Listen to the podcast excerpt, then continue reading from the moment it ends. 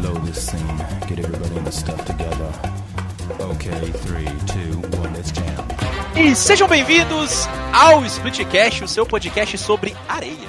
Sobre o Domingão com o Hulk da Netflix. Sobre Kamen Rider. Ah, Sobre o Domingão com Hulk, só que é anime. Sobre empresas multibilionárias que, pagam, que cobram caro em seus produtos, mas cobra barato no streaming. Olha, dá pra cara, hoje- várias. Hoje, assim, hoje não pode videogame cabeça. não, hein, Ângelo? É. Hoje não pode videogame não, vou falando mais. Nintendo. E não é a Nintendo. É a irmã, a irmã dela do outro segmento. Eu, eu tenho a impressão de que qualquer, qualquer intro que eu fizesse, a Lucy ela ia falar a mesma coisa, só que botar com anime no final. Cara, eu não ia, eu ia falar que era sobre truco, só que o que você falou foi muito bom, aí eu, puta, tem que. Estamos reunidos mais uma vez aqui para gravar um Não Play, o nosso formato de episódio onde vale tudo, só não vale videojogos eletrônicos, videogames, né, Wash? Videogames, videojogos. Videogames. E pra completar esse time maravilhoso aqui, hoje nós temos ele, que tava um pouquinho sumido aqui das gravações Sumido. com a gente, mas sempre está no nosso coração e tem a chave Sempre. da casa do Splitcast. Pode Sempre. entrar, abrir geladeira, Inclusive, pode colocar devolver, o- viu? Não, É. pode não. Não, senhor. pode não. Hoje a gente tem Ângelo do meu Nintendo. Ângelo. Ângelo! O, Ângelo lindo, obrigatoriamente vai abrir a geladeira porque ele tá saindo de dentro dela. É literalmente o homem Hoje Fortnite, né, eu mano? tô saindo de dentro da geladeira, pelo amor de Deus. Eu não vou vir Eu mais acho que aqui, tem não. que mudar o nome do Twitter de meu Nintendo pra meu Fortnite. Eu, eu já falei Justo, isso. Eu, justo. hein? Tá- Não, eu Não, paro não. a hora que eu quero. Se eles perguntam, e o conteúdo da Nintendo? Que- Nintendo? Eu paro a hora que eu quero, vocês vão ver. A hora que eu quiser parar de jogar, eu paro. Não tá, né? Então, pegue o seu morfador, diga Henshin. Henshin. Que vai começar mais um Não Play. Podcast.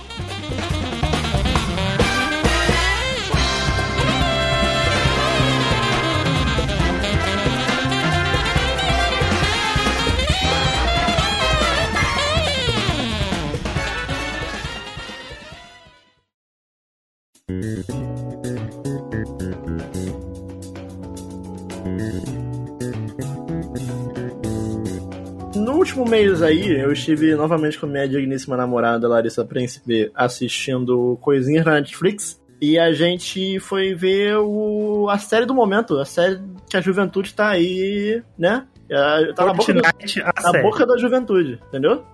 Que inclusive, inclusive, é, é- é- a, a minha namorada ela trabalha com crianças e eu fiquei sabendo por ela que essa série ela tá muito popular dentre as crianças, o que é um, um pouco assustador. É problemático. Porque é uma série que tem muito gore. É culpa do Gato Galáctico. Talvez, não sei, mas. pode meio ser. esquisito isso. Meio Tenho esquisito. muitas perguntas, mas. É que o Gato Galáctico fez vídeo, tipo... Ah, Round 6 na vida real. Ah, o Daniel vai, o Daniel vai falar sobre Round 6? Caramba. Exato, exato. Nossa, eu, eu, eu, eu não terminei de assistir, mas eu tô assistindo com a Morena também, então. Brabíssimo. Dá eu. spoiler pro áudio, pro áudio, Não dá vingar, spoiler pra pra mim. Não, Pô, não, vingança, não, não. vingança não. braba. Gente, Mas, aquela ó, cena no final, hein, que o. Para, para, para, para. Mas Zack eu Snyder tô. aparece? Eu tô É. não. Eu terminei já. É, o Round 6, ou o jogo do Luiz Inácio, o jogo da Lula. é, que Isso é bravo, inclusive. isso é bravo. Inclusive. Temos um jogo para jogar aqui agora. Lulinha Nenê. Inclusive, isso, é- isso é um negócio curioso. Que, olha só, no mundo Vai. inteiro, no mundo inteiro, esse, esse, esse, essa série, ela se chama Squid Game. E, e só no Brasil, eles não traduziram é, diretamente pra jogo da Lula, justamente Nossa, pra não por ter que Lula no nome. Nossa, mas, mas, mas por isso que não é será? fake news, não é fake news isso aí? Será que. Nossa, mas isso jamais aconteceria no, no país livre. Estamos, e isso- estamos estão boicotando Em o momen- PT. Em momento algum, em momento algum, a Netflix falou e nunca vai falar que é por causa disso. Mas só no Brasil não se chama Squid Game. Hum, Tipo, que será? só, só aqui se chama Round 6 ou Round Sabe- 6, sabe- eu não sabe sei como é que- que fala. Poxa, não é como se a gente vivesse num país fascista, né? Imagina.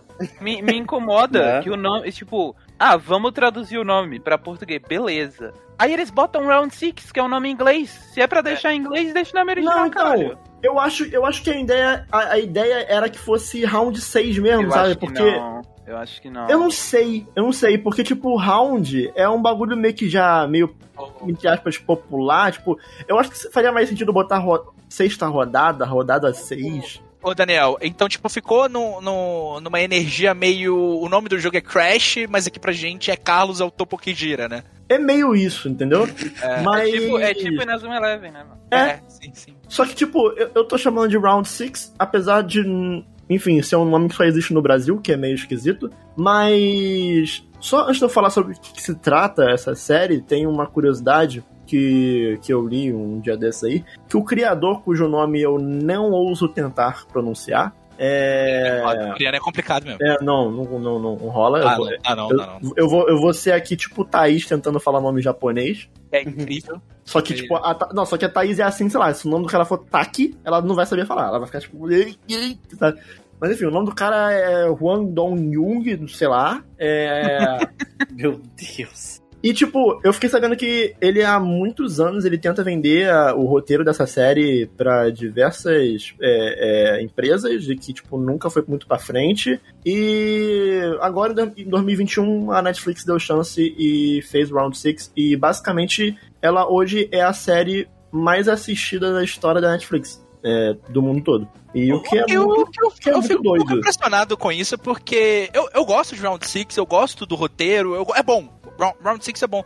Mas eu, eu acho que Killing Game não é algo exatamente muito original a ponto Não é, de, não é. né, tipo, Não é, não. ninguém vê potencial nisso, sabe? que, tipo, será assim, que não é Não, porque- agora vamos ver, né? Mas não é, não é, não é muito popular. Mas eu vou te falar, cara, que assim, essa série, ela, ela, ela vai num básico muito bem feito, assim, é, quanto Boa, sobre, boa. sobre o que ela quer falar. é, porque ela é uma série que, ó, é, nitidamente, é uma crítica ao capitalismo, assim, e- ele deixa De bem, bem... com Kim Kataguiri, não, Daniel. Ah, mas aí a pessoa é burra. Entendeu? Porque assim, a pessoa ela enxerga o que ela quer enxergar. Mas a série, ela nitidamente. Ela, ela fala. Os, os personagens eles falam. Não é nem um pouco implícito, não é nem um pouco. Não é. Ah, Não é tem isso, um. tipo, é, ele Não, joga não é, não é tipo. Ah, não, porque olha só, tem uma criticazinha assim por cima, sabe? O granulado assim por cima. Não, não é. É sobre isso, a série. Inteira é, É sobre, sobre, isso. isso e tá tudo bem, né, mano? é sobre é sobre pessoas pobres que estão tão fodidas pelo sistema capitalista que elas aceitam jogar um jogo que vai a vida delas, sabe? É sobre É. isso e tá todo mundo na merda. Pois é, então, tipo, é... sobre o que é a série, né? Pra quem, se alguém ainda não sabe, né? A série trata sobre um jogo é, onde pessoas Da Lula, situação... inclusive. Não, na verdade o jogo da Lula é um jogo. É, Round 6 é sobre. É uma série sobre pessoas que estão em situação financeira muito, muito fodida, que elas recebem um convite pra participar de um jogo que a princípio é um jogo que, ah, você vai ganhar um dinheiro aqui, vem aqui participar. E é só isso que eles falam pras pessoas.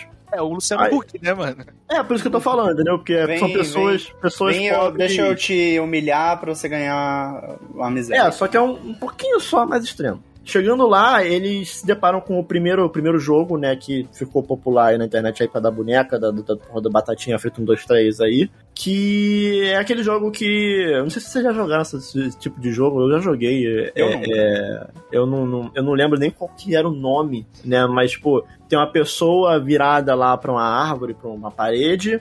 E aí, quando a pessoa ela tá virada pra parede, as pessoas que estão do outro lado lá do, do, do campo, elas têm que sair correndo. Lá no sul de Minas, onde a gente morava, chamava batatinha frita mesmo. A gente falava desse É. jeito, igual no jogo, batatinha frita 1, 2, 3. É porque eu, eu, eu lembro de já ter jogado isso, mas esses jogos de criança, eles são meio tipo. Cada, cada região tem um Cada nome lugar tem um sabe? nome, né? Tu Uhum. ganhou É. quanto, Daniel? Tu ganhou quanto quando você ganhou? Porque claramente, se você tá aqui, você não morreu no meio do jogo. Hã? Ai, meu Deus. Não, foi outra. Ignora, ignora, ignora. Ah, foi tá. ruim, foi ruim, Gosto. Foi ruim. É. E aí, pô, gente, vamos melhorar o nível aí, gente. É, Me ajuda. Não, é, tá ruim, tá ruim. É. É foda, né? Pô, ninguém riu.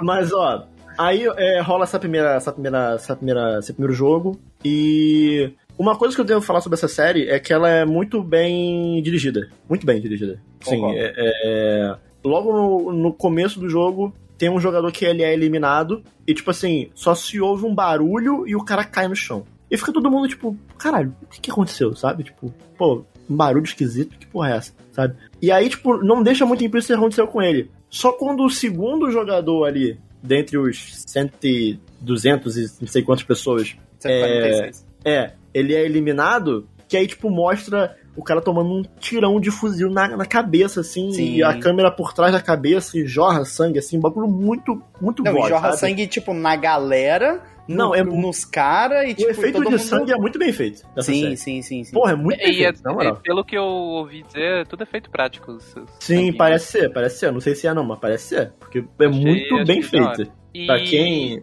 Tem, tem, eu, considerando que é uma produção coreana, eu acredito que seja, assim, porque É. o- É assim, coreano. assim. os coreanos tendem a gostar mais de efeitos práticos, não, não mete CG em tudo igual americano. Não, a e- escola audiovisual deles é, tem muito disso. né? É muito bem produzida a série, tipo. Ela te deixa tenso o tempo todo, assim, tu, Sim. Toda vez que tá num jogo, e às vezes até mesmo fora do, do- dos jogos, você fica muito tenso, assim, tu não. Pô, cara, não, era, não é uma série pra tu relaxar assistindo, pra tu passar um tempo, sabe? Tu, Sim, tu sim. vai ficar meio sentindo um, um negócio esquisito, assim, sabe? E, e o que eu acho mais legal é que eles conseguem se aprofundar ali é, nos personagens, né? Não- eles não só jogam o pessoal lá dentro do jogo e tipo, ah, aqui o jogo, gore, vai todo mundo morrer e uau, uau, sabe? Terror e... e- É. É, sim, sim. mas eles conseguem, tipo, mostrar um pouco da vida. Eu, eu vou dar um pequeno spoiler do primeiro episódio. é, que, tipo, rola o primeiro jogo e aí tem uma regra na, né, no- na competição que é, é, se mais do que a maioria dos participantes é, quiserem desistir do jogo, o jogo acaba e todo mundo volta pra casa. E todo o prêmio, que é importante dizer, é cada pessoa que vai morrendo vai acumulando lá parte do dinheiro da dívida da pessoa dentro de um, um cofrezão que é um, um porcão. Um fica porcão assim, é, é, de vidro. do, do dormitório ali deles. Sim. Não, inclusive é bem extremamente é, irônico de, tipo, o porcão, ele é transparente. E aí, tipo, quando tu- é, eles vão apagar, meio que apagar as luzes pra todo mundo dormir, Fica douradão. né? é, ele fica brilhando, assim, a única Sim. coisa iluminada. Então, tipo, é bem Sim. aquela questão de, tipo, é, pessoas na terra e ganância em cima e, tipo, todo mundo lá saudando É, não, o e, negócio, e é pro, né? e é pro cara, tipo, dormir olhando, É, sabe? pro dormir de, tipo, é, sim, sim, sim. E aí, assim, rola essa regra deles, se tipo, mais da, da metade quiser sair do jogo, eles podem sair. E assim, no primeiro episódio mostra só o protagonista um pouco, é, da vida dele fora do jogo, e aí, tipo, acontece dele entrar, dentro- né, entrar no jogo. Só que aí depois da, da, da primeira partida ali, da, da primeira rodada, da brincadeira da batatinha feita um, dois, três, o pessoal fica muito assustado, porque morre muita gente. No momento que rola é, a, a primeira pessoa de morrer e todo mundo vê que a pessoa morreu, todo mundo começa a entrar em desespero e sai correndo e, cara, assim, rola uma matança, assim, de que, pô, bobear, acho que mais da metade foi ali no primeiro jogo, Sim, sim. na primeira rodada. É que foi- muita morte, é Eles- muito bizarro, entendeu? Eles falam, acho que é tipo o quê? Umas 80 pessoas morrem naquela gravação. Pô, cara, eu Não, acho bem mais, que porque é são mais. 400, eu acho Ah, que é morre verdade. É, 200 quase e pouco. 200 pessoas. Né? Não, não, não Na é isso tudo, primeira. não é? São Ah, é- 400 É verdade, é, total. é 456 É pessoas no 400, total. né? Verdade, verdade. Ah, é verdade, é o número lá, 456, É, é, porque verdade. o, o protagonista, ele, é, ele recebe o número 456 porque ele foi o último convidado pro jogo, entendeu? Isso. Então, são Mas 456 morre uma pessoas. galera de, Morre de começo assim. gente. Se, se, se não bate 200, é mais de 200, alguma coisa assim. E aí o pessoal fica apavorado e decidem sair do, do, do jogo. Inclusive, fica bem apertado ali, logo de cara fica empatado, e no último voto ali eles, eles saem. E, e aí, nessa hora que eles saem, tipo, quem tá assistindo sabe, pô, eles vão voltar, porque senão a Sim. série acabou. Sim. É, eu eu confesso, eu confesso voltar. que eu fiquei bem. A série não tinha me vendido muito nesse começo, porque eu confesso que achei que iria ser só gore mesmo e, tipo, Uhum. foda-se, Uhum. é, pra, tipo, pra adolescente. Estilo. Estilo que não agrega em porra nenhuma o, Aham. o Black Mirror, sabe? É uma série legal, mas que eu acho que não agrega em bosta nenhuma. É, é série pra você ficar tipo, uou. Isso, você ficar de tipo, uou, sabe? Preciso É, ver o isso, próximo cara. episódio. Isso, internet. Mas e essa série, eu, eu sinto que ela teve um, um significado maior de, tipo, ter essa semiótica, como o Daniel disse, sobre questão de tipo, porra, capitalismo, gente, porra, vamos ver isso aí. Uhum. E, e eu confesso que nesse começo eu pensei, tipo, ah, estão falando de deixar todo mundo embora, vai deixar embora porra nenhuma. Mas eles deixaram eles ir embora, sabe? Sim. E foi, e foi bem legal essa. Eles terem o contato de novo de como eram as coisas lá fora e eles tomarem a decisão, né, pra, E pra eles, poder e, voltar. e eles é, nesse momento, eles mostram a vida de algumas das pessoas que são né, do núcleo principal, né, os principais ali do jogo. E é legal porque eu acho que quase, boa parte volta pro jogo. E você vê a vida da pessoa fora do jogo e tu pensa, pô, não, é, realmente faz sentido, sabe? O cara voltar. né? Não, não quer dizer que eu voltaria no lugar dele, mas faz sentido ele pensar desse jeito, sabe? Sim, sim. E eu acho muito bem feito a, a forma como a série ela vai construindo os personagens dentro do próprio jogo, como que a vida que mostra fora do jogo da pessoa vai justificando as ações que as pessoas vão tomando dentro do jogo, né? E isso vai até o final da série. E tem um- uma, outra, uma outra parte da série que não, não, não é spoiler, mas enfim, se você quiser não saber absolutamente nada, nada, nada, nada, eu não recomendo nem ouvir isso aqui. Mas tem um, um, digamos que um outro núcleo que é um cara que ele é um detetive. E nessa hora que o pessoal volta pra ilha, pro jogo, né, que você passa numa ilha, esse detetive ele dá um jeito de se infiltrar lá e ele, quer descobrir o que aconteceu. O que eu acho um pouco mal aproveitado, essa parte do detetive. Porque, na verdade, a parte do detetive serve mais pra mostrar como é que funciona por trás dos panos, sabe? Uhum, uhum. Serve mais pra mostrar, olha só, esse esse Zumpa-Lumpa aqui do inferno, eles são pessoas, e olha só como é que Sim. funciona essa estrutura aqui Sim. por trás. E, e eles têm toda uma. Claro, não vou entrar em detalhes, mas eles têm todo um esquema. Tem uma hierarquia, dentro, É. E, Tem uma e são- hierarquia, e eles são pessoas, e pessoas, gente, são gananciosas. Então, Sim, eles sim, têm todo sim. um esquema e tudo mais. Então, eu acho legal, é, mas ao mesmo tempo que eu é, não sei, eu não sei, essa parte do detetive. Você não curtiu poderia- muito? Eu acho que poderia ser mais, sabe? É, eu acho que a série ela acabou deixando muitas, muitas perguntas sem resposta pra uma próxima temporada, que vai ter, obviamente. Uhum. É, ainda mais, porra, é a série mais assistida na Netflix, cara. Isso aí- É, mano. Vai Ah, ter achei 10, que eles não vão gastar Vai dinheiro. ter, vai Ah, ter tá 10 bom. temporadas disso. Vai ter Vai 10 ser, vai ser. Vão, vão enrolar igual aquela isso aí, casa isso aí de vai papel ter. É, vai ter spin-off, vai ter. Não. Nossa. Assim, cara, vai. Isso. Round 6 vai. Vai ter Spin-off com, a- temporada. com a avó do. com a mãe do protagonista. Vai ter temporada nova de Round É. 6 até, até enjoar, entendeu? Vai ter até collab, falar, "Putz, collab merda." com Dangarompa. É, com, com, com, com, com Fortnite. Não, não, não, não, não, não. É, é. Collab com Fall Guys. Porra. Collab com o Domingão do Faustão, né, mano? É. Não, Domingão com Hulk, Do-. Domingão com Hulk, é verdade. Bom demais, Domingão. Mas. Cara, é uma boa série. Eu acho que ela é uma série bem, bem simples, assim. É, é meio que. É, crítica ao capitalismo for dummies, bem básico, assim. É, eu Mas não ela, acho pô, que. Não, não entendeu Parasite? Assista Round 6. É uma crítica bem, assim, bem, bem, bem superficial, bem básica, Uhum. assim. Tipo, é a crítica do, ah, olha, a sociedade não se importa com o morador de rua, sabe? A sociedade, ela é o capitalismo, né? Uhum. Essa- Capitalismo essa é a série foda. pro- Essa Eu é a gosto- série pro, pro Rico ver e falar, putz. Não, mas eu, eu, eu, eu- eu gosto, eu gosto o Rico não- o disso, Rico não isso vai Fala aí, lá, tá, tá criticando o comunismo. né? Não, eu, gosto que esse tipo de série exista, que, que tem uma Sim, linguagem um não é uma acessível. crítica. Não é uma crítica. É, é bom, é bom ter esse tipo de.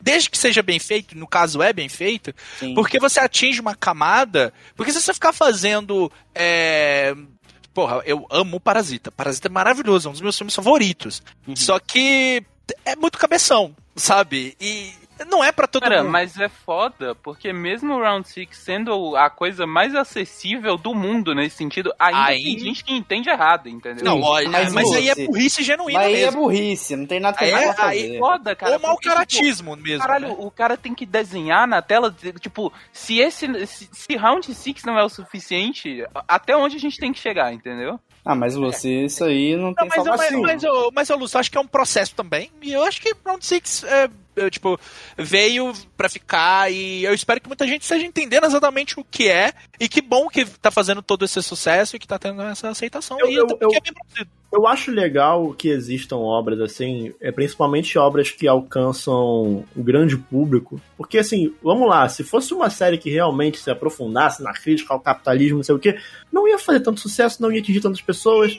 É que nem quando as pessoas criticam Evangelion por ser, Ah, ah, é, é psicanálise freudiana pra burros, sabe? Não, mas tudo bem, mas ainda assim. Mas olha eu- gigantes. mas eu não concordo com isso aí, não, hein? O Evangelho não, é Não, tão. então. Não é, não é, não.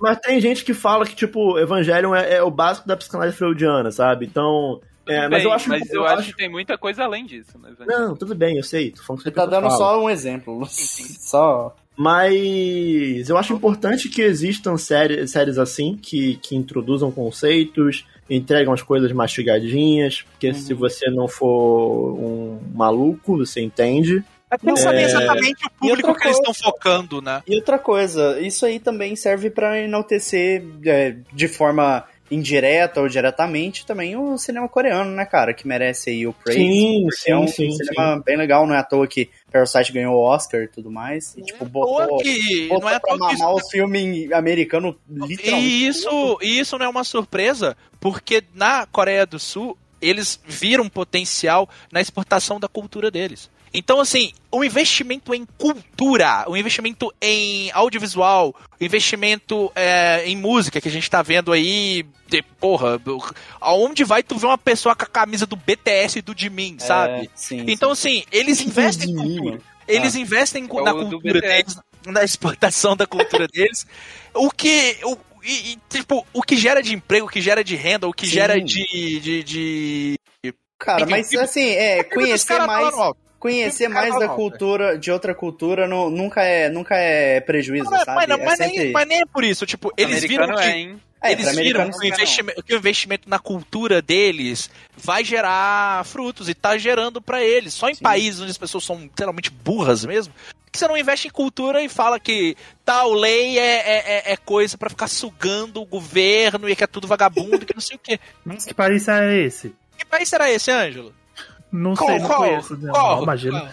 Não tem nenhum país assim, não. Não. É, não, qual? Imagina. Mas Round 6 ele é, ele, é, ele é muito bom. Não é perfeito, tem, tem algumas coisinhas que a gente tem que relevar um pouquinho, de tipo, principalmente nessa parte do detetive aí, que Aí tu fica tipo, cara, que mentirada, como é que esse cara conseguiu se infiltrar aí no bagulho mais, mais bem, bem protegido da vida e não tem uma câmera ali, sabe? Fácil, É, né? sim, é meio sim, fácil, né, mano? Tem muita, tem né? muita coisa assim que o roteiro ele ele é meio que como é que se chama? Qual é a palavra? É, manipulado, né, cara? Não. Dobrado. Isso, isso. É Muita- mentirada. Não, não, não, a Lúcia, a Lúcia. É muita coisa do roteiro que é conveniente, sabe? Tipo, ah, porque porque o protagonista, o, o personagem ele tem que estar ali daquele jeito com esse tipo de informação. Sim, sim. Sabe? sim. Mas eu acho que assim, cara, é uma série divertida, é uma série que ela vai te deixar Também, né? tenso, ela é muito bem feita. Então, Uhum. assim, pô, cara,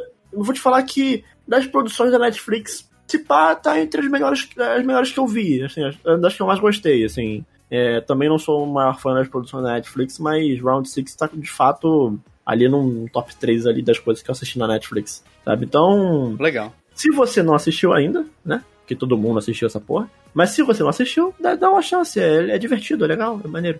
E é até bom também que eu, eu gosto dessas séries assim, é que cê, é, é divertido participar dos Zeitgeist, de tipo, é, assistir o que tá todo mundo assistindo assim, porque às vezes você pode comentar, você pode falar que Mas eu vou te ruim. falar, eu vou te Ah. falar, essa série é uma série que se beneficiaria muito da transmissão no formato televisivo, assim, de Ah, sim. tipo, passar num domingo à noite É, todo mundo assistindo junto ao concordo. mesmo tempo. Concordo. Ia ser, Thrones, ia ser né? feito Twin Peaks. Legal, legal, legal. Mas será É. que teria o mesmo impacto? Porque eu acho que também pra, pra pegar quando é assim, eu sinto que tipo, o pessoal precisa ter meio que uma expectativa já naquilo. Porque o Round 6 foi um negócio que veio muito do nada, né? Assim, ninguém esperava que ia Sim. gostar. Ah, apareceu isso aqui na Netflix, vou assistir, assistiu tudo e aí explodiu. Porque se fosse só o primeiro episódio, eu acho que não teria explodido, assim, sabe? Uhum, uhum. Não, pode ser, pode ser, pode ser. Sei que numa segunda temporada, né? Tipo, ia ter aquele efeito Game of Thrones da primeira temporada, todo mundo tava. Ah. É, agora, agora já tá consolidado, né? Chegou na É terceira verdade. temporada, todo mundo já tava. Caramba, Jon Snow, irmão.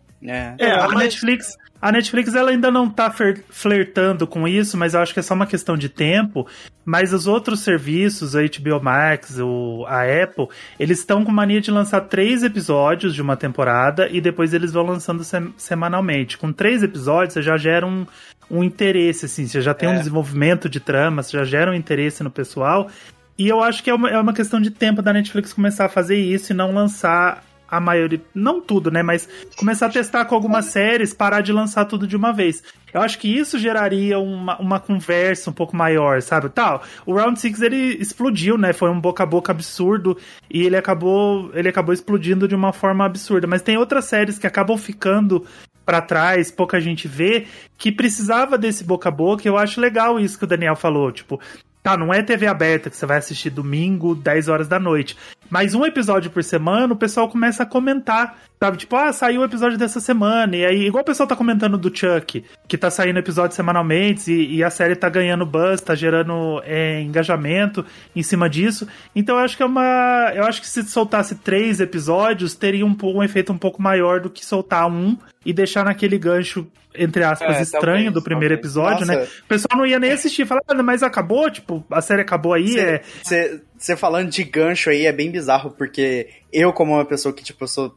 Eu, né, acabei me tornando um grande fã de Doctor Who. E, tipo, a série não tem nada de engajamento, sabe? Tipo, não, mal teve teaser. Apesar do lançamento que, tipo, a BBC acordou e começou a fazer propaganda. Então, tipo, Doctor Who nunca vai ter esse boca a boca absurdo que essas séries do momento têm, sabe? Tipo, ninguém vai dar uma chance pra uma série agora que tem, tipo, 13 temporadas. Nunca. Sim, E- infelizmente. Pois é. É, e é uma coisa que a Amazon fez com The Boys ano passado. Na primeira temporada eles colocaram tudo de uma vez. Uhum. Aí estourou The Boys Não, e e tal. The Boys virou é, É, religioso da galera, É, né, velho? Aí eles soltaram três episódios de The Boys. Aí, pô, o quarto, a partir do quarto episódio até o oitavo é semanal. E, tipo, eu lembro que no, no penúltimo episódio da segunda temporada de The Boys, que tem. Rola um negócio lá, tava todo mundo na internet, caralho, The Boys, velho, caralho, o que, que rolou, tá Caralho, ligado? sim. As próprias séries da Marvel também, né? Lá no WandaVision, que foi a que eu acompanhei semanalmente. Pô, saiu um episódio de Wanda, WandaVision, tava todo mundo, cara, não entro no Twitter antes de ver esse episódio, são os novos Não, spoilers. eu tava, eu tava assim com o Loki. Loki, eu, eu, eu tava, tipo, chegando do trabalho e nem abri o Twitter, sabe? E Sim, é- é, tirando, tirando essas chatices de Não, gente pô, escrota. Eu, eu, eu que- lembro que de ver a Márcia extremamente- acordando às 5 horas da manhã pra assistir o episódio. É horrível, cara. Eu, eu tomava, eu assistia tomando café porque eu não queria ver. Então, tirando essas, essas escrotices de gente escrota Sim, que vai posta no Twitter. print da Sim. série que acabou de passar, sabe, de, Sim. cheio de spoiler. A conversa é legal, sabe? O engajamento é legal de você assistir um episódio toda semana, essa loucura que foi o WandaVision, que foi o Loki e tudo mais. Então eu acho que é uma questão de tempo da, da Netflix começar a flertar com isso. E muitas séries que têm esse boom, que têm esse engajamento, podem se beneficiar disso. Uhum. Sim.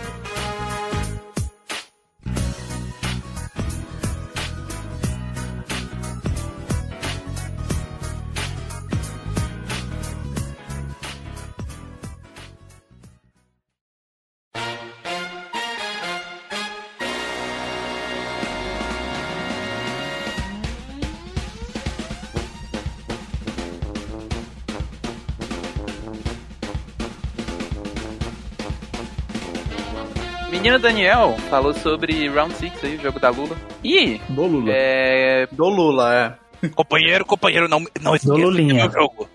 nessa- em toda essa conversa de Round 6, eu vi um anime que veio muito à tona, e todo mundo falando de Round 6, e todo mundo falando, nossa, lembra tal anime, que é o quê? Kaiji. E Kaiji já tava na minha lista há um bom tempo. Só que tudo que eu sabia sobre ele é, é um anime de aposta, né? O pessoal vai lá, joga o joguinho, aposta dinheiro, e é isso aí. Eu sabia que era anime de aposta e tinha uns bonecos feios. É, esse tinha uns Isso. bonecos narigão. É. E aí, pô, o pessoal falando de Kaiji, Kaiji, Kaiji. Pô, resolvi finalmente assistir. É, assisti a primeira temporada, são duas, mas o mangá tem 69 volumes. Então, Que delícia. Ele é publicado É. desde 96, né, Lúcia? é, até Ele- hoje ele é publicado. Até hoje não acabou, não. Ah, mas a, a história do anime não se encerra?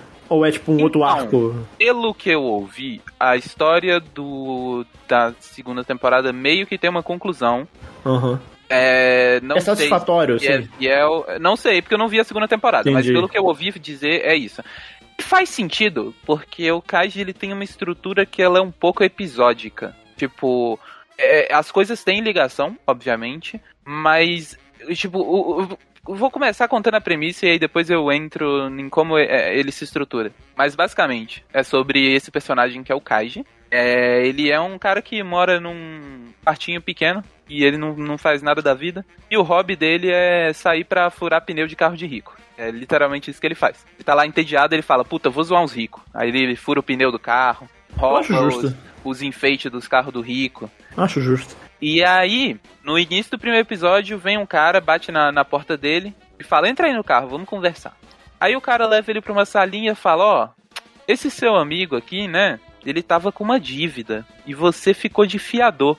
Infelizmente ele desapareceu, então você vai ter que pagar essa dívida dele. E aí o cara começa assim com uns papos esquisitos, você começa a ver que o cara é meio agiota, assim, que putz, fudeu ali pro, pro Kaiji, ferrou. E aí ele faz uma proposta pro Kaiji. Ele fala, ó, a gente faz um navio aqui todo mês e vão uns pobres pro navio. E aí vocês vão disputar num jogo e quem, e quem ganhar vai ganhar não sei quantos milhões pra pagar as dívidas. E aí quem perder vai fazer trabalho forçado pra pagar as dívidas. É, é um pouquinho menos extremo do que Round 6, porque eles não morrem. Pelo menos não nesse primeiro. Mas é bem ruim também, porque tipo, eles literalmente viram escravos, saca? E é bem pesado. É, e aí, o Kaiji, depois de ser pressionado pelo, pelo agiota, decide ir pra esse navio. E meio que a estrutura dele, ela é um pouco episódica, porque, tipo, tem esse navio, é um meio que o primeiro arco, assim, tem, tipo, 9, 10 episódios nesse navio. E aí depois tem, tipo, um próximo arco, um outro rolê, e meio que meio que não tem uma conexão super direta entre as duas coisas, sabe? Tipo, ah, tem personagem que aparece no primeiro arco e não aparece no segundo. Então, tipo, eu consigo muito bem ver como eles conseguem, conseguiriam finalizar isso tem que ah, pareça que tá faltando algo, sabe? Porque Kaiji, pelo que eu senti, é muito algo que você pode assistir uma coisa ou outra e se dar por satisfeito, saca? Você não precisa ver 100%.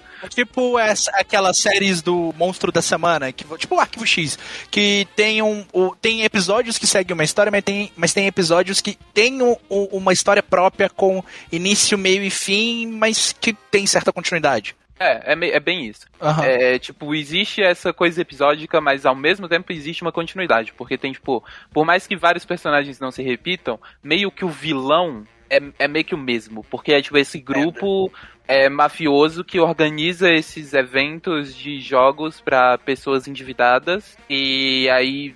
A, a primeira temporada é muito focada nesse pessoal e na conclusão que vai ter eh, da- do Kaiji contra esse pessoal da máfia. Então, tipo, ele ainda existe uma, uma linearidade ali. Mas eu consigo muito bem ver como poderia ter uma conclusão satisfatória, mesmo que no mangá continue, saca? É, Não assisti a segunda temporada ainda, mas quando eu ver, talvez eu traga pra cá. Mas, é, eu não esperava que Kaiji fosse, fosse ser tão parecido com Round 6. Porque, tipo, você escuta essa, essa descrição, ela é muito parecida. Tipo, ah, é uns caras ricos que bota, tipo, o pessoal pobre pra jogar joguinho. E quem perder se ferra, saca? É, mas o Kaiji ele, ele é diferente porque eu sinto que o Round 6 ele é muito focado em personagens, sabe? Tipo, ele tem muitos episódios que é tipo. Não tem jogo, sabe? É só diálogo entre os personagens e é bem lento ali a narrativa. Você tem que ir se apegando aos personagens.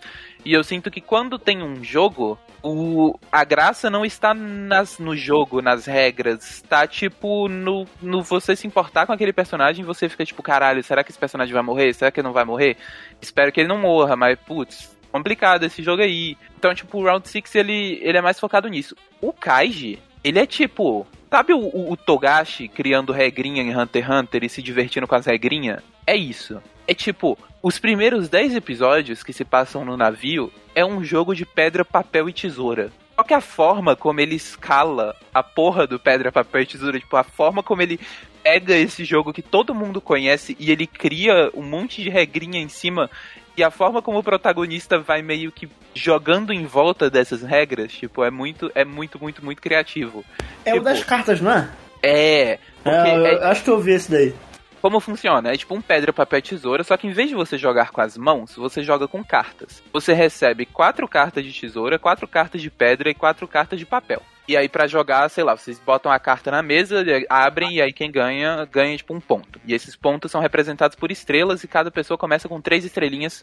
E para passar para a próxima fase, você precisa ter três estrelas. E aí, no início, vem um cara e fala pro protagonista: pô, já que você só precisa ter três estrelas, é só você empatar todas. Porque se você empatar todas, você vai continuar com três estrelas e você passa e acabou e GG. E o protagonista fala: puta, verdade, né? Que, nossa, que fácil, que simples. E aí ele vai lá jogar com o cara pra empatar todas. Só que o cara passa a perna nele e ganha dele e finge que, nossa, me confundi aqui com a carta, hein? E aí passa a perna no protagonista, o protagonista se fode.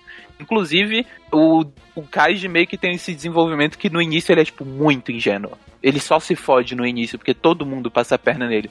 Porque quanto mais ele se fode, mais ele vai aprendendo, assim, e ele vai ficando muito inteligente e astucioso com o passar do anime. É muito foda, assim, ver como, como ele é um personagem fodão pra caralho. Ele é, tipo, muito aqueles personagens de anime que, tipo, ah, eu, foi tudo de acordo com o meu plano.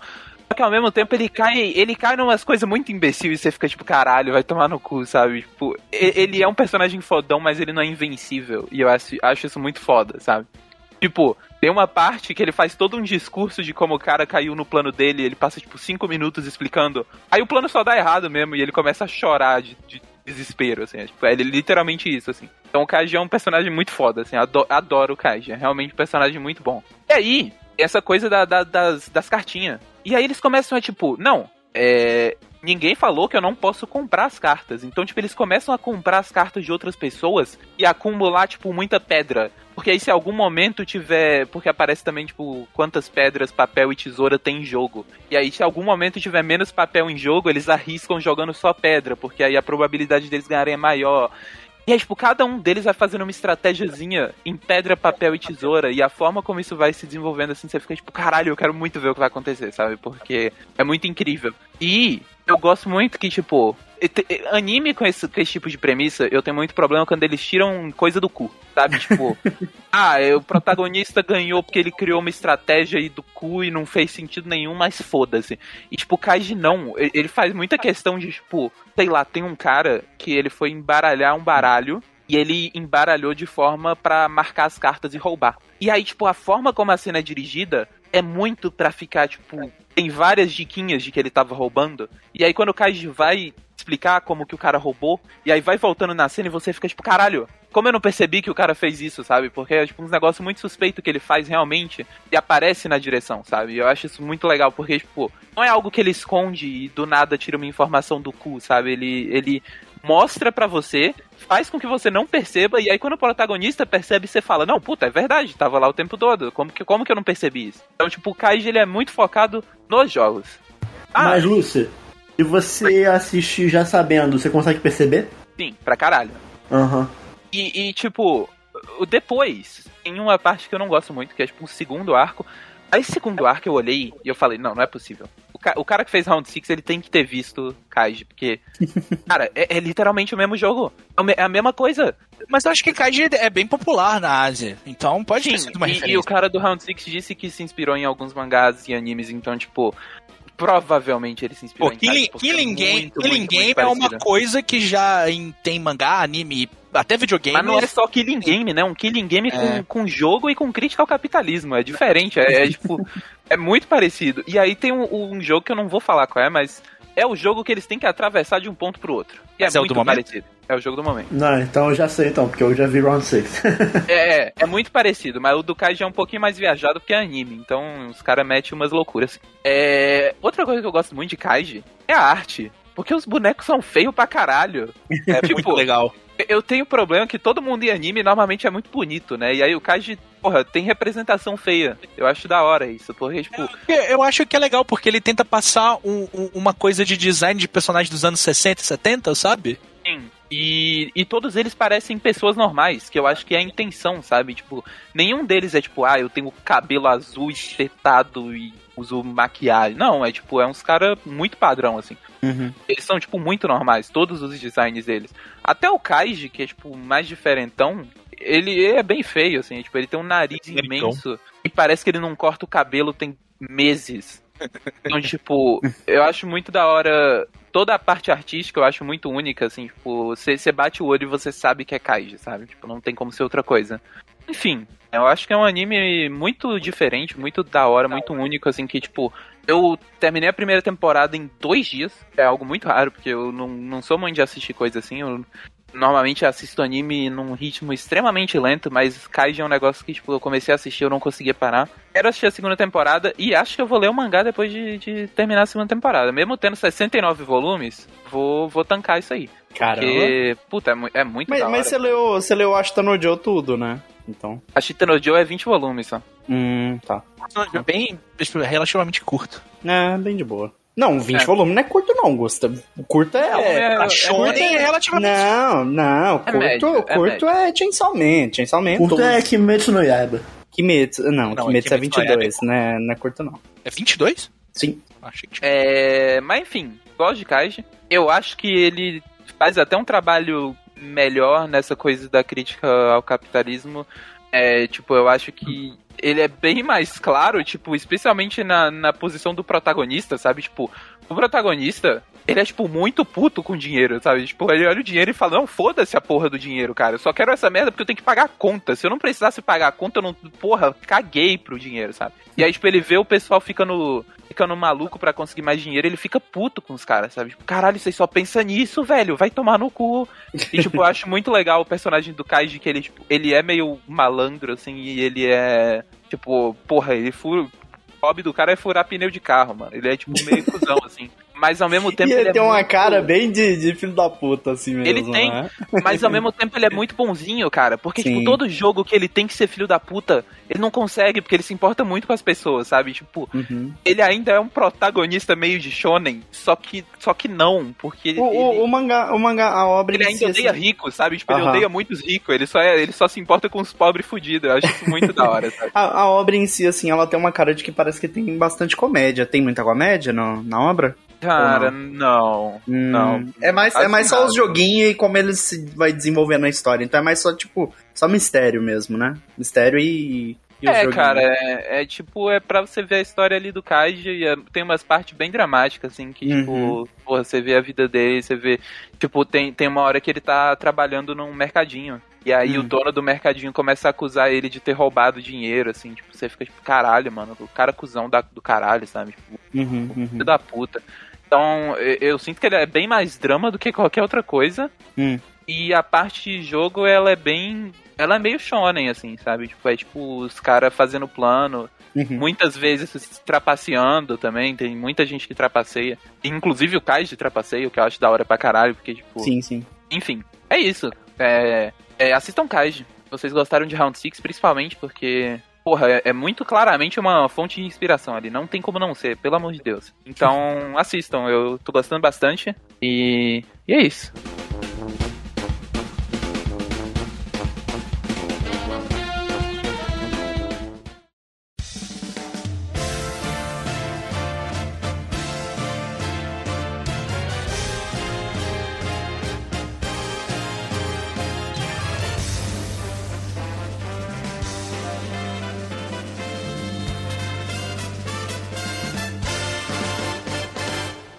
Então é o seguinte, é, como eu não posso falar da Nintendo, né?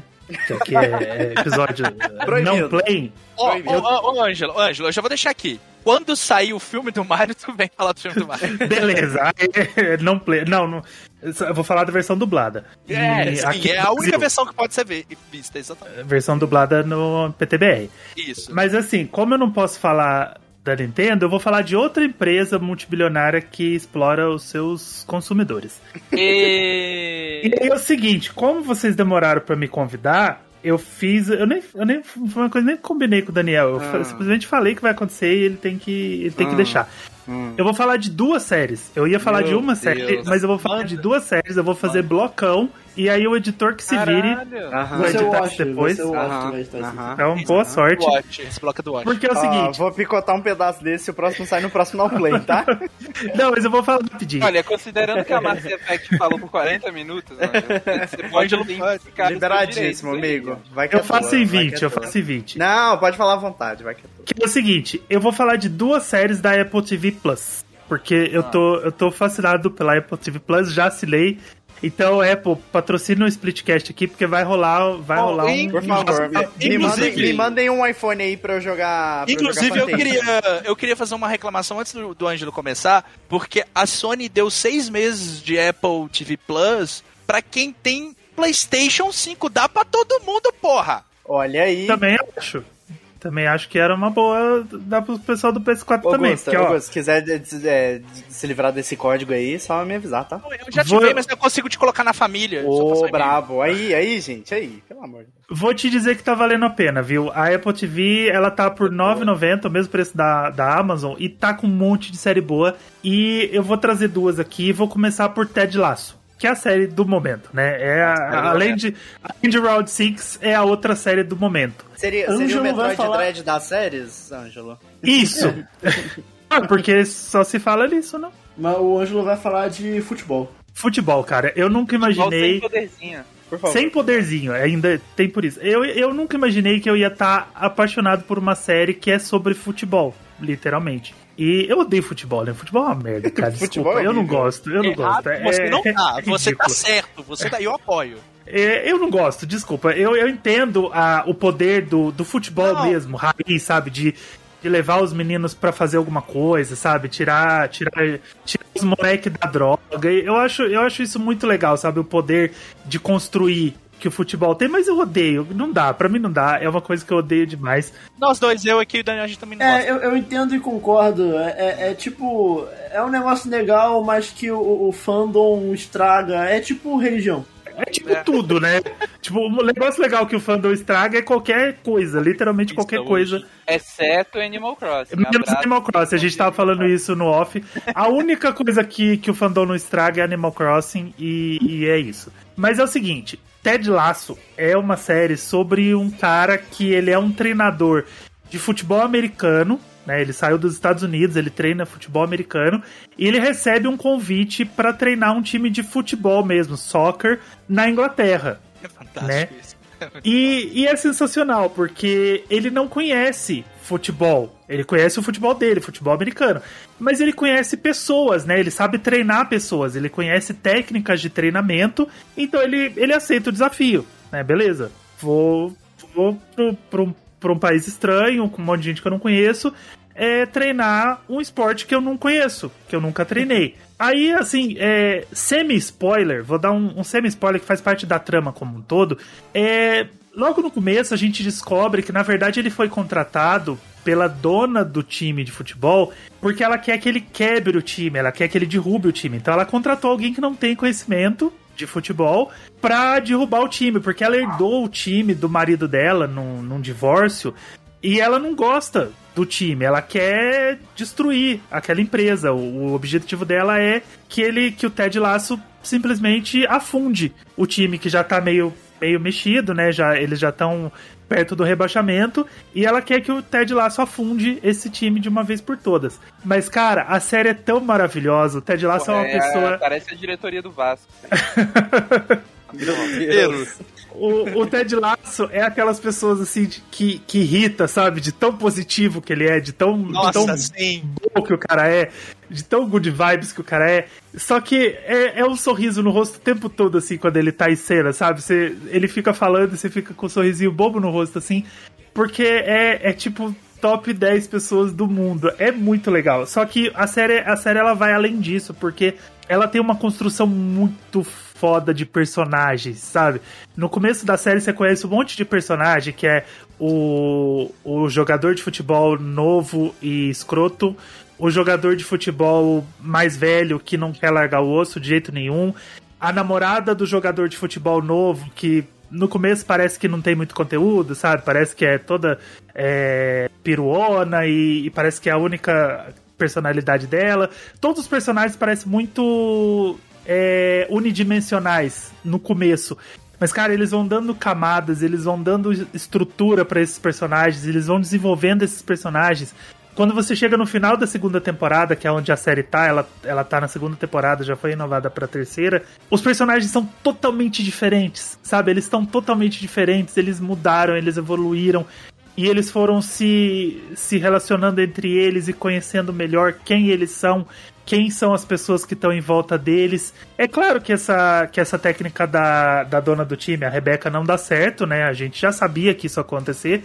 Não, ia, não dá para manter uma série há duas, três temporadas com essa mesma trama, né? Tipo, ah, ela vai tentar derrubar o time. Ah, agora ela vai tentar derrubar o time de novo. Tem um desenvolvimento aí que não é nem spoiler, é uma coisa muito óbvia, que ela vai cair nos encantos do Ted, todo mundo cai nos encantos do Ted, não tem como você ouvir meia hora do Ted falar e, e não ficar, tipo, ah, beleza, vamos, vamos seguir esse cara, que esse cara é. é eu já tava boa. apaixonado já. Tipo, Sim, o Ted, sim, o Ted sensacional. noviou, o Ted Laço noviou. Quando ele foi dar a primeira entrevista como treinador do time que tá tudo errado, é maravilhoso, assim. Você já tá É muito por bom, muito bom. Já, tá, já gosta muito dele.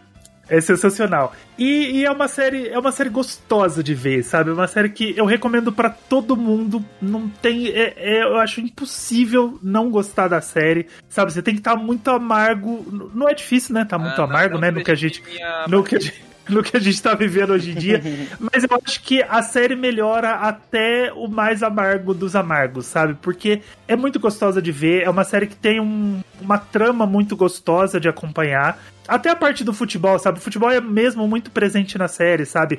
É o tempo todo no. Eles passam o tempo todo no estádio mesmo, na parte de treinamento lá, falando com o time. É, tem poucos momentos fora dali, sabe? Tem alguns momentos, claro, na- nas casas dos personagens, desenvolvendo os personagens em outros ambientes.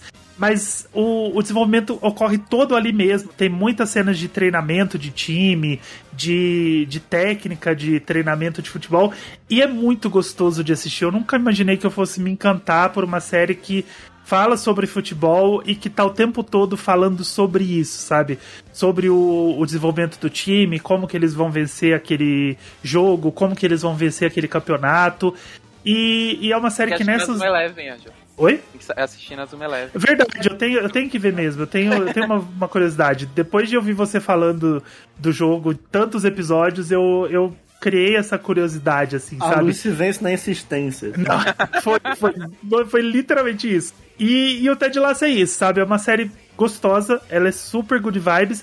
E ela é uma série muito inteligente, ela, ela é uma série que tem uma trama muito boa, muito bem desenvolvida e que eu simplesmente recomendo, assim, assistam Ted Lasso porque não posso falar muito sobre alguns personagens, tem, tem umas reviravoltas muito legais na segunda temporada, a segunda temporada é toda construída em, em cima de um plot twist de um personagem que a gente conhece lá do primeiro episódio, que a gente vai mudando um pouco a, a nossa percepção sobre ele. E aí, depois que tem essa virada, a gente percebe que, na verdade, o personagem sempre foi assim, sabe? Eu não posso falar muito, mas é um personagem que você olha lá do primeiro episódio e você fala, porra, ele já era assim, cara, sabe? Ele não, ele não mudou o jeito dele de ser, ele só, ele só descobriu que ele pode ser esse, esse personagem desse jeito, e aí você, fala, poxa, que merda.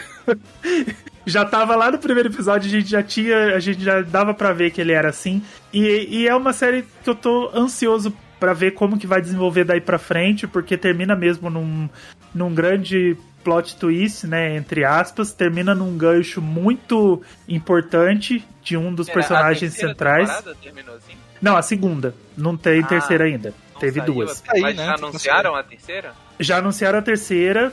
Outra, acho que ano que vem, deve ser mais pro final do ano. Eles nem começaram a gravar ainda, mas deve ser tranquilo gravar isso, né? Deve ser. Não deve ser muito pesado esse tipo de gravação. Não tem efeitos, não tem. A pós-produção é, é edição. Deve ser Ô, difícil Ângelo. dirigir um jogo de futebol. É, então, isso que eu ia perguntar. Eu, eu tenho um problema que a grande maioria das. Sei lá, vai ter um filme sobre futebol, uma série sobre futebol. A parte do futebol mesmo, o jogo ali, a partida, normalmente é muito mal feito, sabe? Até se você Não. for pegar, por exemplo, tem um filme que o Gusta provavelmente já viu, que é o Gol, né, o Sonho Impossível, né, que é do, do Santiago Munhas, que é um filme legal, mas a parte dos caras, o cara atuando, jogando futebol é muito difícil de fazer, sabe? Não, tanto é, Daniel. no tanto é que no Ted caso- Lasso é muito bem feito isso. É, É, né? muito bem feito. São, é, são poucas cenas de jogo mesmo, que eles estão em campo jogando. É Não muito é mais. É, é muito mais treino. Eles estão focados muito mais no treino, porque eles não podem ser rebaixados. Eles estão é, correndo o risco de ser rebaixados. Então eles, eles têm um ou dois jogos mesmo, assim, de, de que os caras estão lá jogando mesmo, com plateia e tudo mais. Em cada temporada deve ter um ou dois jogos, mas quando tem esses momentos dos jogos, é muito bem feito, cara. Não é aquele negócio de tipo, ah, nossa, parece que eles estão é, usando só dublê, sabe? Ou passando uma vergonha ali porque os caras não sabem atuar na hora que eles. fingindo que eles jogam. Não, é Não muito legal mesmo. bola, né, mano? É um, é um pessoal que, que, assim, ou é muito bem editado, ou eles pegaram uns atores que mandam bem de bola, assim, sabe? Pra, pra dar uns chutes legais, pra, pra dar uns dribles maneiros ali, e, e eles conseguem fazer umas cenas muito legais. Você não vai ficar com uma vergonhinha alheia. Você que gosta mesmo de futebol, você que assiste jogos de futebol, você vai, você vai se reconhecer ali, você vai falar, pô, essa cena tá bem feita, cara, isso aí tá muito legal. Eu acho que eles mandaram bem nessa parte. Eles estavam eles estavam preocupados com cada ponto assim da produção e é uma produção que eu digo que é completinha, muito bem feita. É, no, é porque no filme Gol que o Daniel falou, eles, no final do primeiro filme, eu acredito que vocês não vão assistir também, eu não sei se os ouvintes vão Pode, pode dar spoiler, vai. É, mas no final do primeiro filme, o, o personagem, o Santiago Nunes, acho que é no primeiro ou no segundo filme, não lembro. É, no primeiro filme ele joga ainda no Newcastle, lá da, da Inglaterra. Eles literalmente filmaram um jogo do Um Newcastle. jogo. Hum, E foram colocando, o- tipo assim, inserindo o cara na, na, na cena. Mas no Ted Lasso não tem isso, porque até onde eu Não. sei também, o, o, o time ele é fictício, né? sim. Tanto que é, as cenas de futebol são os caras mesmo jogando e eles inserem a, a plateia, assim como efeito especial, sabe? Às vezes dá pra ver que tem uns cortes bem. é, Coisa do Pro Evolution Soccer, assim, É, um cara é brutos, assim, outro, sabe? né? Tipo, tem um- um- uns green screen bem brutos de vez em quando, Aham. né? Porque, pô, não dá pra você é, Principalmente na querer. segunda temporada, né? Que eles filmaram no meio da pandemia, então não tinha nem, nem Não como. dá pra você querer excelência em, em coisa que você tá filmando ali no meio de uma pandemia, com, É. com recursos ali mais, né? é, limitados, não de dinheiro, mas recurso mesmo, de pôr o pessoal junto, de fazer o pessoal ali interagir e tudo mais. Então eles fazem mesmo, é o, é o time todo, o time todo é formado por, por atores e, e elenco de apoio. Então na hora que eles estão jogando é, é o pessoal ali do elenco mesmo, elenco de apoio, jogando um futebol com, com cortes e tal. E tem hora que eles dão uns chutes assim muito bem feitos e eu falo, pô, esse pessoal eles treinaram bastante pra jogar ou é um cara que já gosta mesmo de Ou- futebol e tudo Pode mais. ser que já exista o segmento aí do dublê, que é o cara que joga futebol de final de semana, a famosa, a famosa pelada de final de semana com os amigos Isso. ali. Já trouxeram essa turma ali, pode ser. Eu não sei, às vezes é uma estratégia assim também que, ele, que eles usaram. Mas essa série é realmente muito interessante. Eu já vi o primeiro episódio dela.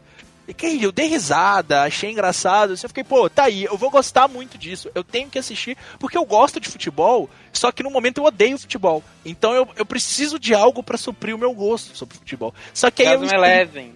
Sim, Lúcio. Só que aí eu escolhi assistir outra coisa esportiva que foi o Haikyuu e deixei o Ted Lasso ali de lado. Mas agora eu vou assistir, eu tenho, eu tenho que assistir, é tipo é obrigação pra mim. Assistam. É muito bom, muito bom. É uma série muito gostosa, tem personagens muito bem desenvolvidos e, e todos são extremamente apaixonantes. Os- não é só o Ted, que é um personagem inteligente, interessante. É um Todos os bigode. personagens são. Lindo bigode.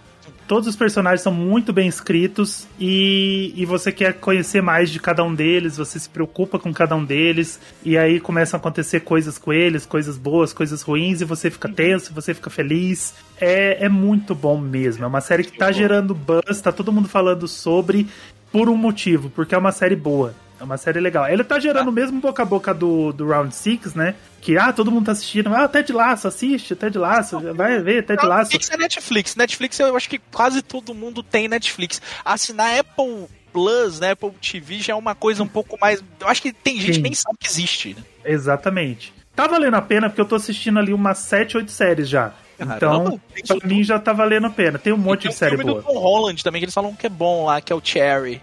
Ah, o Cherry eu já tinha assistido na locadora. Uma locadora. Locadora do bairro. Ah, Mas. Ted Lasso, recomendo. Bom demais. Aí é o seguinte, gente. Eu não posso falar de videogame, mas vou falar de uma série de videogame. Então eu vou falar de Mythic do Morning Quest. Proibido, proibido. Não, não vou proibido. falar de Morning Show. Eu vou falar de Mythic Quest, que é outra série da, da Apple TV. Oh, Que essa não Essa tá gerando eu já tô vendo, hein? buzz, mas deveria, cara, deveria, Que porque, isso, cara, Que isso? o quê? Que isso que? Pera, é, é, eu, eu pesquisei aqui no, no, Google- Mystic Quest. Não é, de Mystic, 2020? é Mythic. Sim, É, é agora, 2020. nova. É, tá na segunda temporada também. Gente, que diabo é isso? Nunca vi falar na vida. Nossa, já apareceu, tipo, Parece. propaganda no, no Video Game Awards, já. Sim, É sim. muito bom, Ela é, porque ela é o seguinte. É- Essa é uma série que eu, eu, tava, eu tava só, tipo, esperando terminar pra trazer aqui. Bom que o Ângelo trouxe. é o seguinte, é, eu fui atrás da série porque eu vi que tinha a Ashley Burch no elenco. Pra quem não conhece a Ashley Burch, ela é uma atriz, dubladora e escritora e etc. Ela é a dubladora da Eloy do Horizon. Ela dubla Ah. a Chloe do Life is Strange. Ela dubla um monte de jogo, assim. Ela dublou Last of Us 2, ela dublou uma caralhada de jogo. Só que os principais personagens dela, eu acho que é a Eloy e a Chloe do Life Strange. Inclusive, ela já concorreu a Game Awards de, de, de dublagem. Não lembro se ela ganhou pela Eloy em 2017, mas eu conheço ela quando ela fazia uma série, eu acho que ela do eu não sei qual site de videogame que ela participava, que ela fazia uma série dela mesmo que chama Hey Ash Watch a Play, que era ela falando de alguns jogos que ela tava jogando e ela atuava, né? Ela atuando sobre e era uma série é uma, uma microsérie muito engraçada no que ela fazia. Eu não lembro qual site que era. Era ela participava de um site que eu, que eu acompanhava e aí eu fui acompanhando, né, a, a carreira dela como dubladora. Ela já dublou Hora de Aventura, ela dublou um monte de coisa. E aí eu vi que ela tava na série, eu falei, pô, vou ver, né? Pô, Vou ver qual é que é. Gosto dela, vou ver qual é que é. Cara, a série é muito engraçada, sério, sério. É muito boa, é uma série muito divertida, porque é uma Tem, série. tem o Abed também do, do Community, né? Isso, tem, tem. Nossa, ele é muito bom. Danny é bom. Tem. Ele é bom O personagem dele é maravilhoso, cara. O personagem dele é maravilhoso. É uma série sobre uma empresa que lançou um, um jogo que fez muito sucesso, né? Fortnite. E, e aí eles eles estão lançando um update. O começo da série é que eles estão lançando uma DLC. E aí eles precisam definir como que essa DLC vai ser, né? E aí tem dois é, tem um cara, né, que é o, o- Não é o dono da empresa, ele é o, o, o cabeça lá do. Da parte de, de criação e. O Kojima dele. É o, é, é o Neil Druckmann, é. É o Kojima, é o Kojima. É basicamente isso. E Ele fica sempre em conflito. A principal coder, né? A menina que faz os, os códigos lá, que desenvolveu o jogo, entre aspas, porque é uma briga de ego, né? Ele criou a história e ela criou o jogo, né? Ela criou o jogo de fato.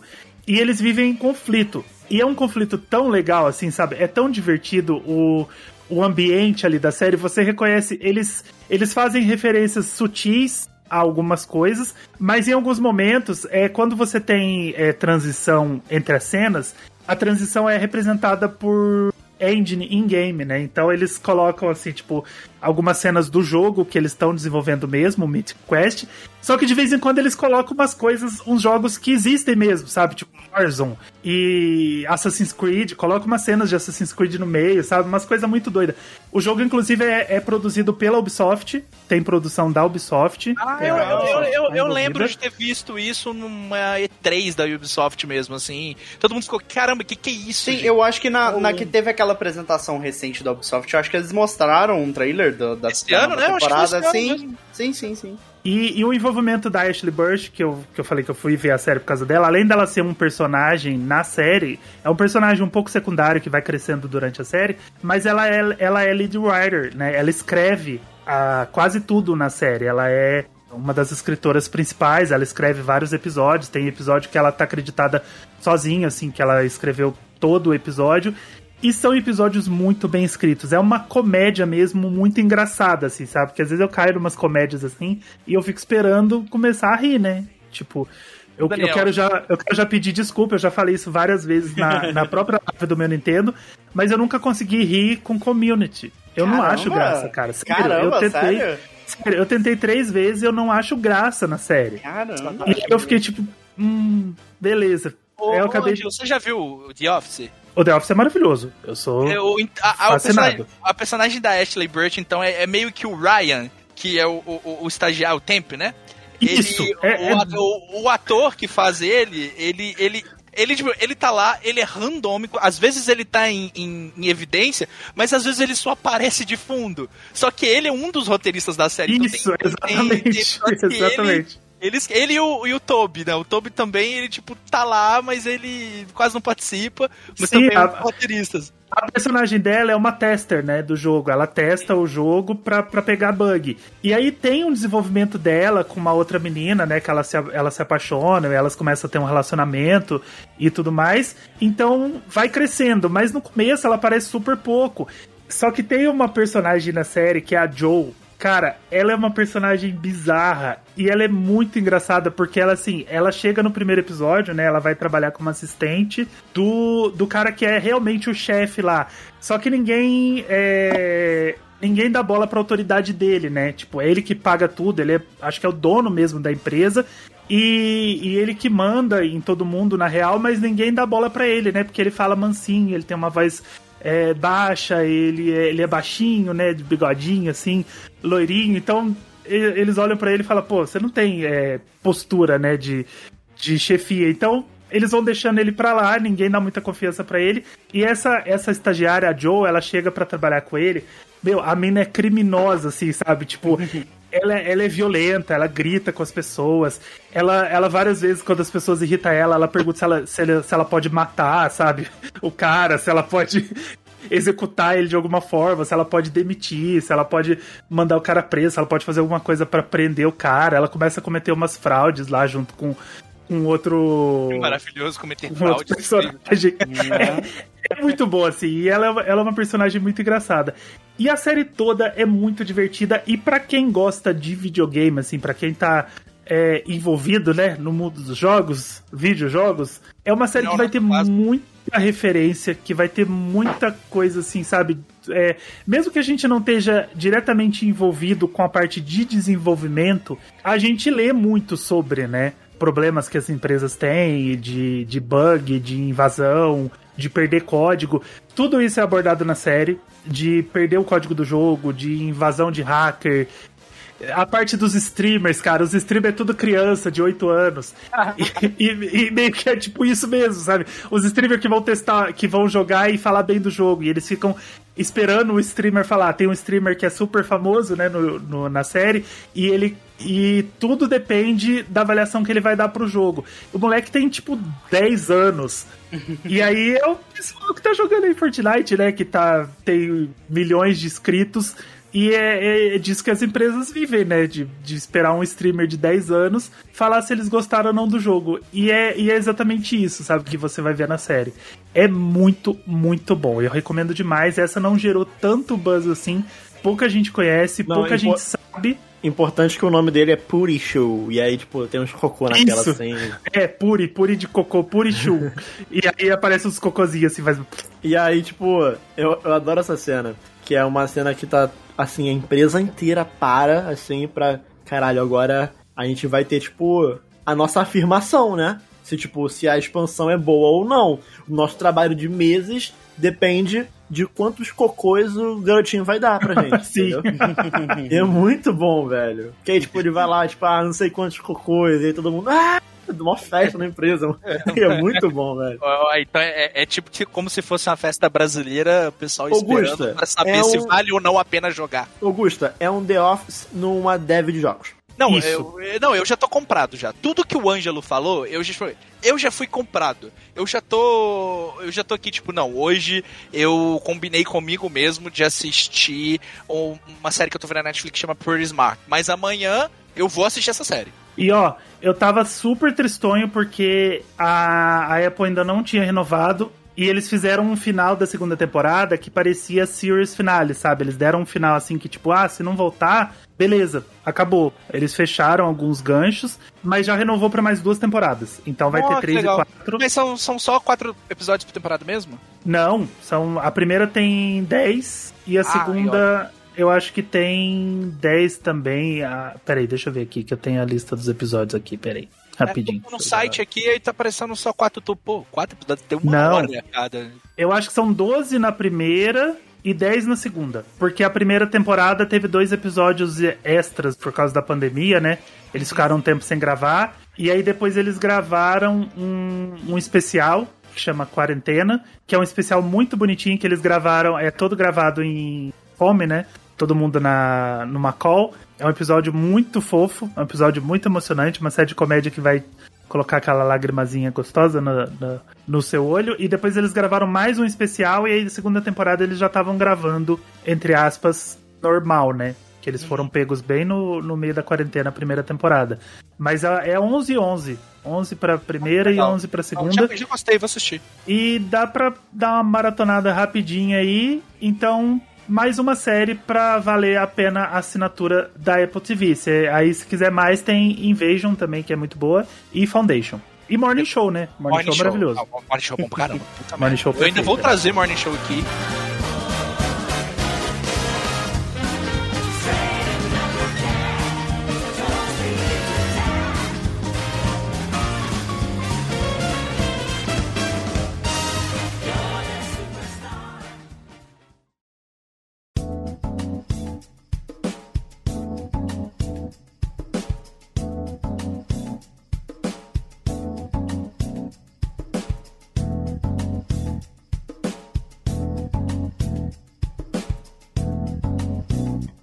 Bom, amigos, eu assisti o- um dos filmes do momento aí, que é o Dune, ou Duna, né? Caralho, que é... cara Você- meteu um Dune. Gusta, Gusta, você, é você diria, você diria que o, o Sleeper has awakened, o Dorminhoco acordou? O Minhoca acordou. Caramba. Bom, era um filme que eu tinha bastante expectativa, porque eu nunca ah, ah, li o livro, mas eu conheço todo o contexto por trás do livro, até porque o Duna, ele foi um livro muito influenciador para várias obras que vieram eh, depois dele, inclusive obras que têm muito mais reconhecimento. Star Wars, por né? exemplo. Sim. No caso de Star Wars e- Inclusive, eu, eu, ta- eu, ta- eu tava assistindo o filme do Duna e, tipo, eu não sabia que o livro era tão antigo e que tinha influenciado Star Wars. E eu tava Sim. olhando uns negócios e eu ficava, caralho, mas isso é muito Star Wars, né? É. Aí pensei, puta, os caras copiaram Star Wars. Aí depois saiu, eu fui, ler, o caralho, não, Star Wars que, que pegou no que Duna, né? copiou Duna. Sim. Caramba, tipo, o Duna, ele é um livro, né, de 1965, que ele foi lançado naquela época e é escrito pelo Frank Herbert, que tem aí o, todo um universo de Duna, tem livro pra caramba, tem muita coisa relacionada. Inclusive, A Duna. uma dúvida, não sei se você sabe, Gusta, mas o primeiro livro é uma história fechada ou os outros livros é continuação do, do primeiro e é tudo uma grande história gigante? Eu acho É, é, não sei se é uma história. história fechada, mas é uma grande história. Porque é tem, uma grande história. tem uns bons 5, 6 livros de, é, são de cinco Duna. livros, eu acho. É. Mas, mas- mas minha pergunta é: é tipo, é sempre os mesmos bonecos? ou É Não, tipo, não, não, várias não, não, histórias no mesmo Não, universo? Não, eu acho que, separadas? tipo, eu acho que depois. Não, não é spoiler, assim, mas eu acho que depois nos livros subsequentes, eu acho que é os descendentes do, do Paul Atreides. Ah, tá. Eu não sei até onde tem o Paul engano. Atreides, mas, É, mas tem sim, sim, sim, Paul. Atreides. Pelo que eu ouvi, é, é, tipo, parece que eles só vão adaptar o primeiro livro e, tipo, meio que. Parece que vai meio que fechar É, porque, porque, o filme, porque o filme ele vai até a metade do primeiro livro. É, mas, mas já, já anunciaram a, o segundo Sim, a segunda é, parte, sim, sim, Mas sim. assim, naturalmente, esse filme ele, ele tá fazendo muito sucesso, ele te, tá tendo uma boa bilheteria, mesmo em termos de, de pandemia, bilheteria de pandemia, né? Que, que o pessoal tá chamando, falando que ah, isso é uma boa bilheteria pra pandemia, onde não se pode lotar nos cinemas ainda. Ele tá tendo uma boa recepção é, no cinema e é um dos filmes mais vistos no HBO Max lá fora.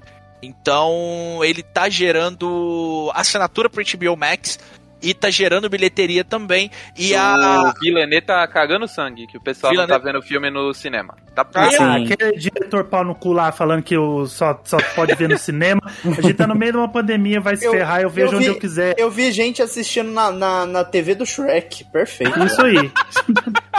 Mano, eu vi. Eu, pô, que- deve ver Duna. eu vi, um- eu, vi um, eu vi um cara assistindo no PS Vita, mano. mas, mas- mas, assim, por, por que caras- 3DS, cara. Por É, mais que nossa. o- os diretores sejam extremamente pedantes, eu, eu, eu entendo que, tipo, Também entendo um pouquinho. caralho, se. Duna realmente Não, é um tipo- negócio que, tipo- o visual e a experiência Sim, sonora sim. importa pra Eu, caralho. eu, sabe? eu confesso que depois que eu Mas assisti, eu acho que eu, o eu fiquei com devia muita. deixar isso pros críticos Sim, falarem, né? sim, Não sim. fica Sim, não é uma coisa que isso. você fala no meio de uma pandemia, sabe? Você Exato. um no cu do caralho. Não, eu, É, acho, parece- eu acho eu acho que é a parte do julgamento, porque eles falam de um jeito que é como se, nossa, como assim você não está assistindo o meu filme? É, É, sim. Eu acho que eles deveriam ah, falar, eu olha, recomendo que eu Não, recomendo. não, não, mas agora, mas agora o Nolan que foi pau no cu. O Nolan não, é, as pessoas foi. deviam ir pro Cara. cinema assistir o filme dele. E Não, o Tenet, Nolan nem assim, é horrível. Tenet é Não, Tenet, Tenet é horroroso. Tenet Nossa, Não, aquele o- filme é ridículo, É nojento. Aquele filme é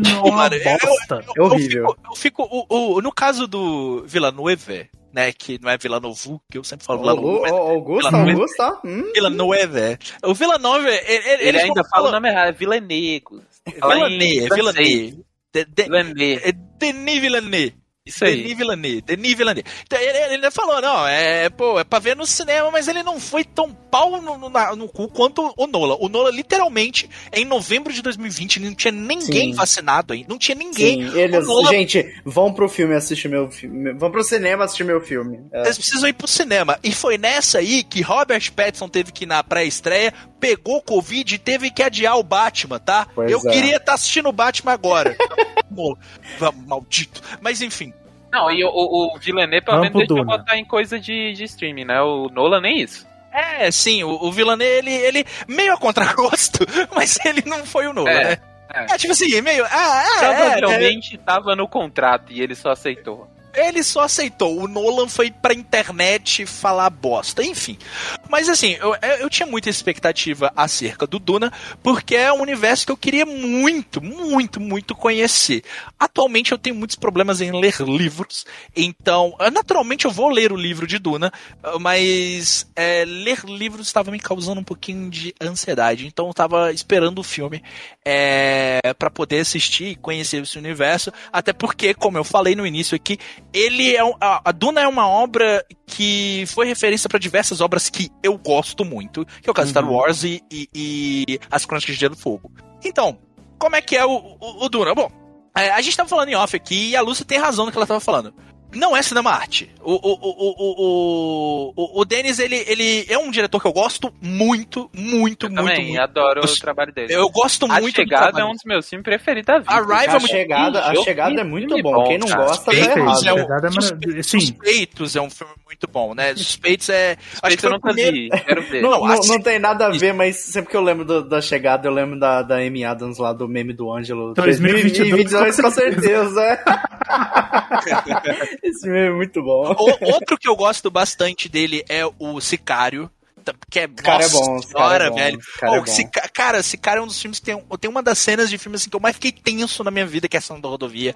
Sicário, e é uma coisa que, o que ele consegue colocar nos filmes dele, ele dá muito peso para cenas dele, ele consegue dirigir elas de uma forma que te deixa realmente tenso, é, seja na edição, seja na direção, ele, ele- ele- cara, ele, ele sabe compor uma cena e deixar ela com o peso que ela tem que ter, e ele é um diretor muito inteligente, tem o próprio Blade Runner 2 Não, Blade Runner é, assim, Visualmente- maravilhoso, né? Cara, Sim. visualmente os filmes deles são lindos, eles são contemplativos pra caramba. Não só visualmente, tipo, toda a, a, a- Também a trilha sonora e a forma como ele casa as duas coisas, porque eu sinto Sim, que ele, a ambientação se ele casa tem, muito bem. ele tem até um estilo muito próprio de trilha sonora, mesmo quando ele trabalha com pessoas diferentes na trilha sonora, Uhum. parece que você vê, tipo, ok, isso é uma trilha sonora de um filme do Villeneuve, sabe?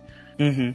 Sim, sim, tipo, sim. parece tipo, que ele tem uma até uma pegada de direção ali, já trabalhando junto do cara que faz a trilha sonora, sabe? Eu acho isso sim, muito não, legal. e, e no, e no Duna, ele trabalhou do lado do Hans Zimmer, né, mano? Não é qualquer um também, né? Nossa! É. Eu, não, eu não tinha chegado a procurar sobre a trilha sonora de É, Dune, mas Cara, se foi a trilha Hans Zimmer, sonora de Duna é nossa. maravilhosa. Não, É maravilhosa. perfeita, Tipo assim, É, mesmo, mesmo o, o Duna não sendo o cinema, cinema arte que as pessoas estão pregando na internet, não é, gente, para com isso.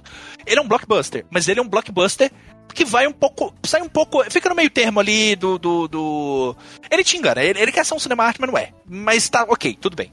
É, ele é um blockbuster. Só que ele não é um blockbuster pra geral, assim. Até porque uma das minhas críticas pro, pro, pro, pro Villeneuve é que ele, ele precisa aprender um pouquinho a fazer cena de ação, assim. Tipo, ele. tem, tem umas cenas de luta. Porra, o cara faz tudo, Gusta. Deixa ele, de- deixa ele ser ruim em uma coisa só.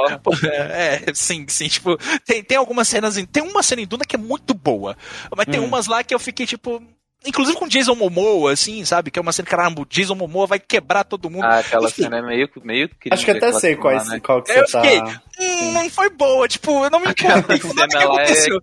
Complicada, cara. É, eu não, Não, e a, importei e a com doideira é que, tipo, o Dune tinha, tinha, tava, tava carregado de ator, que assim, né? Ué, o elenco, o elenco, Porra, Josh Isaac, pô. Oscar Isaac, não, Oscar Oscar, Isaac caramba. com barba bonito. Carrega, Ah, não bicho. só barba, lindo, Ó, desgraçado. de Oscar bonito, Isaac, Oscar Isaac, o o próprio Jason Momoa, que eu não acho bom, mas é carismático. É, É, ele é carismático. mais ou menos. O próprio Unidunité Salame Mingue também é um bom ator. É... Quem que é esse Apesar cara? de que o personagem Ah, tá, dele é o- complicado ali de o- fazer. é, o Timóteo Caralho. Chevrolet, né? O Timothée Ah, O Chevrolet. O boneco não tem emoção, cara. Ah, O mas ele é bonito, gente, ele é muito bonito. Chalamet. Esse cara em Hollywood, né? Não é possível, cara. Vamos fazer o filme lá do, do- da fábrica de chocolate com esse cara de Ai, novo. Ele, não. ele parece uma porta, mano.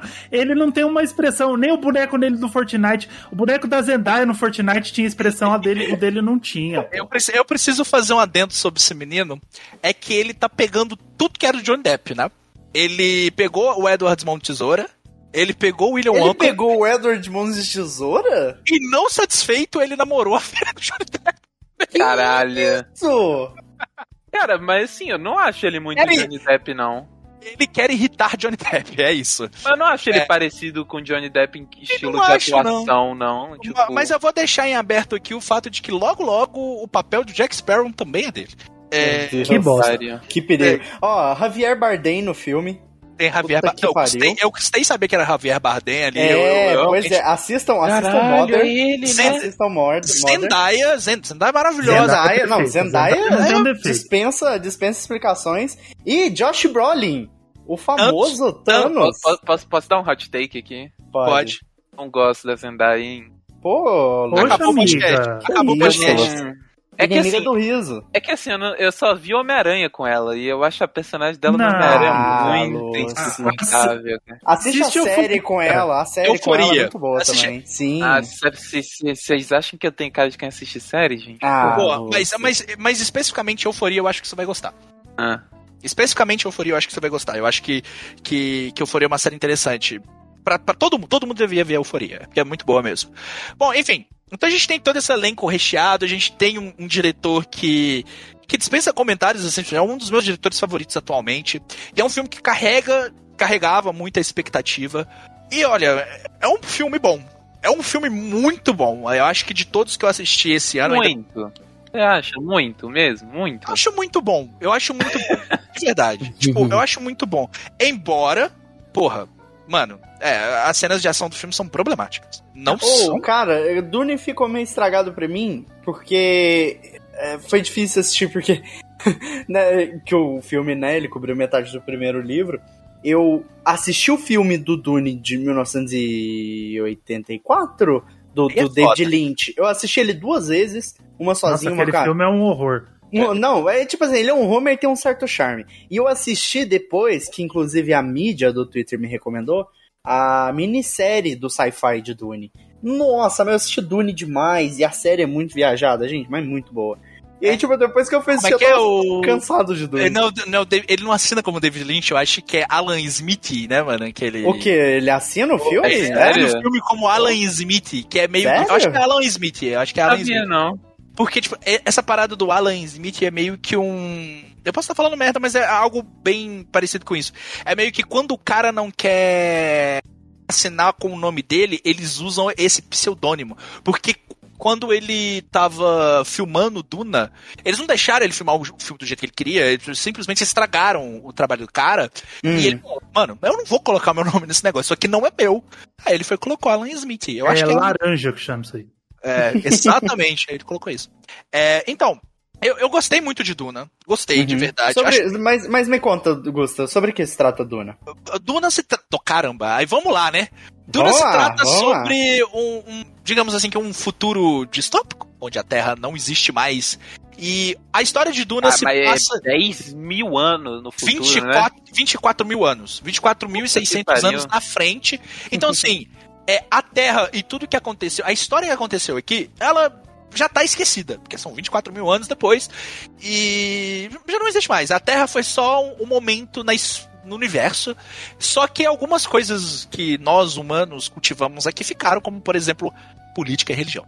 É, Claro, e, to- né? e to- Claro. to- e toda essa, essa, essa crença religiosa é muito forte em Duna. E em Duna a gente tem ah, o Império, que eles chamam de Imperium, que tem uma grande família, que é, é- que é a família do Imperador. E Uma nós temos grande o- família. É a Nenê e o Lideu. o Tuco é o imperador, né, mano?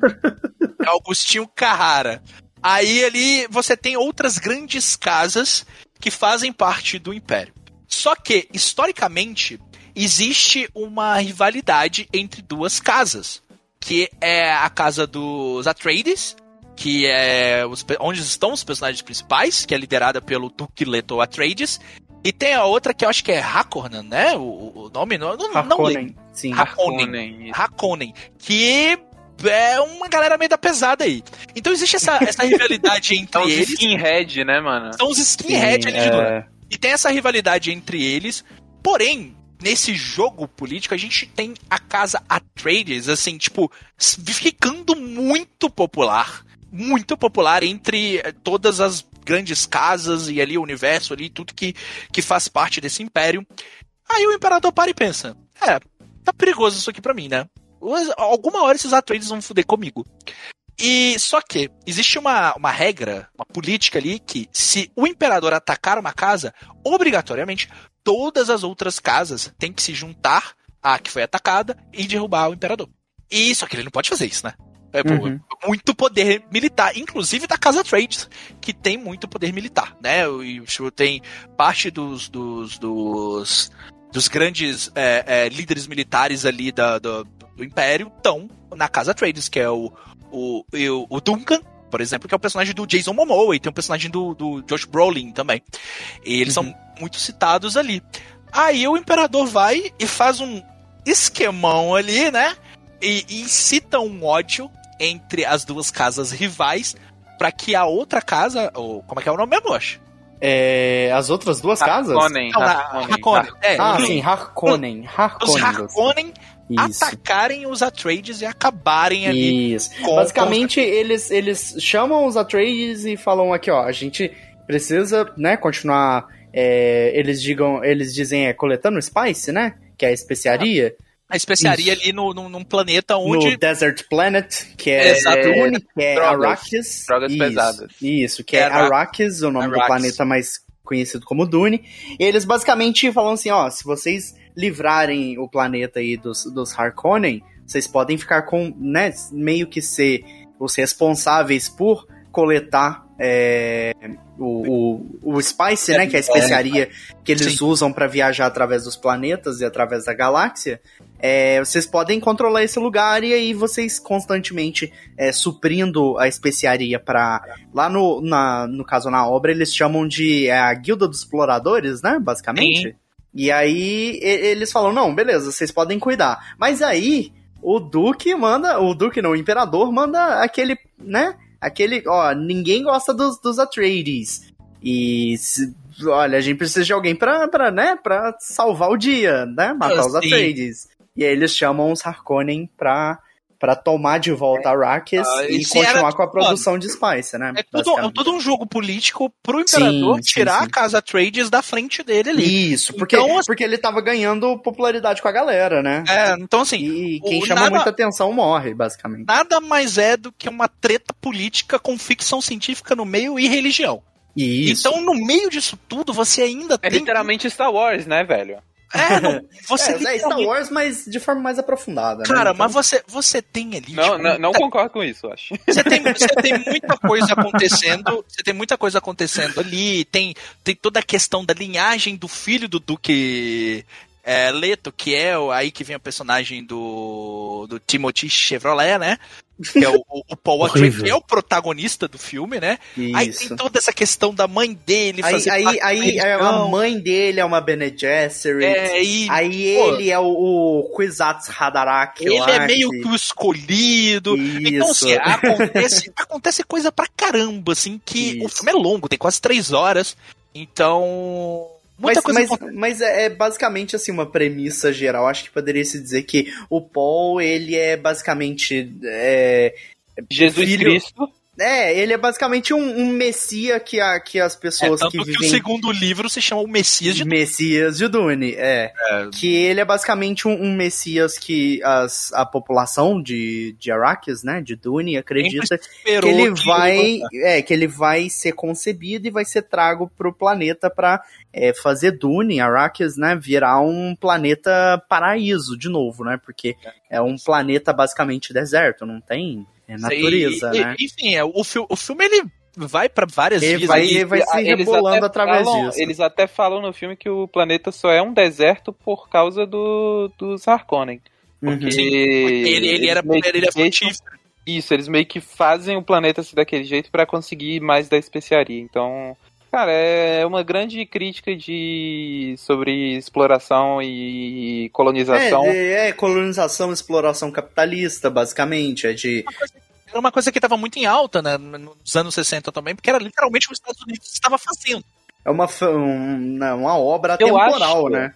Eu acho meio esquisita essa crítica a partir do momento em que os. Hum. os Ar- ah, como é que é? Artrades? Artrades? É isso. Atreides, Atreides, sim. Atreides, eles são meio que representados como, tipo, o ápice da bondade, né? Eles são, tipo, caralho, eles são perfeitos, não tem um defeito. Especialmente o, o, o Duque lá, né? O rei da porra O, o toda. Ele é, tipo, É, cara, sim.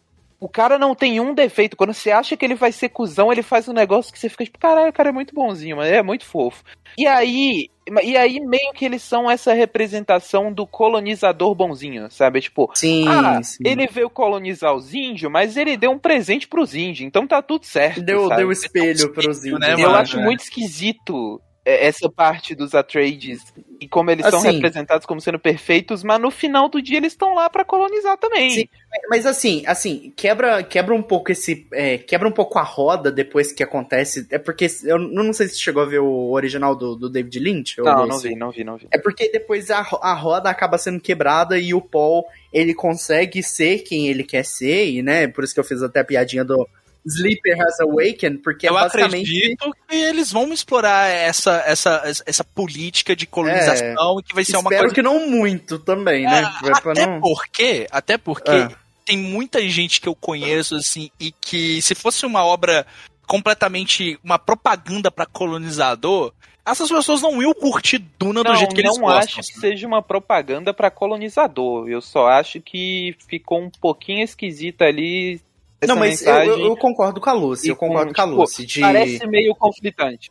De Eu tipo, vo- vocês são bonzinhos, mas ainda são colonizadores. Acho- É porque eu acho que até o final da história eles vão desenvolver isso Sim, melhor. mas, mas é, é- é essa questão que eu queria chegar. De tipo, a gente vê a primeira parte e depois é, vai mostrar realmente o que o Paul quer fazer, o quem ele quer ser, né? Porque o, o que o Paul diz, o Paul diz no, no começo do filme lá com o pai dele, que ele fala, ah, mas tipo, eu, eu- eu- e se eu não quiser liderar? Aí o pai dele fala que ele já é o que a única Cara, coisa que o pai dele espera dele. É, Cara, o filho dele, é. Essa parte eu achei muito fofinha, sabe? Tipo, É eu muito fofa, é muito Eu tava fofa. muito esperando que ele ia falar, tipo, não, pau no seu. É, você tem que proteger o legado que- da família, né? Porra, você tem que ser um fodão. Aí ele chega e fala: Não, não tem problema se você não quiser, você vai continuar sendo meu filho e eu te amo e tá tudo Isso, bem. é Eu- isso, O e tá- Oscar é sobre é isso. O Oscar Isaac é um cara fofo, né? Mas, mas acaba, Lucy, que depois Dune é uma jornada de autodescobrimento, pelo menos até onde eu vi, e, e não li ainda também, igual Augusta. Mas Dune, pelo que eu vi, é uma jornada mesmo de autodescobrimento, e também com toda essa questão de, de cultura e de saber pra onde, onde eles estão, onde eles querem ir, qual o futuro do planeta, e o Paul acaba descobrindo isso, sabe? Então acho que a gente deve ver na parte 2. Mas é, sim, eu concordo com você de tipo, eles chegaram lá e estavam tratando a galera bem, dando água pro pessoal, mas tipo, vocês ainda são colonizadores, então realmente é, é uma Enfim, crítica gente, é só, válida. pra, só pra fechar aqui, acho que vale a pena assistir o, o- Duna. Eu acho que, assim, s- se você não quer ir ao cinema, tem uma forma de assisti-lo, então eu piscadinha, recomendo. piscadinha, wink, Eu wink. recomendo que Como você o procure. Ângelo, só ir pegar na locadora, né? Só ir lá no local que, Locadora tem. que, que já tá bom, já, tipo, já tá legal, assim. Não, mas, mas Dune é aquele filme de tipo, mano, não tem nada pra fazer e tá todo mundo falando sobre, parece ser um filme legal. Tem a Zendaya, assiste lá, velho. É, é um bom. É, pouco Zendaya, mas tem Zendaya. É.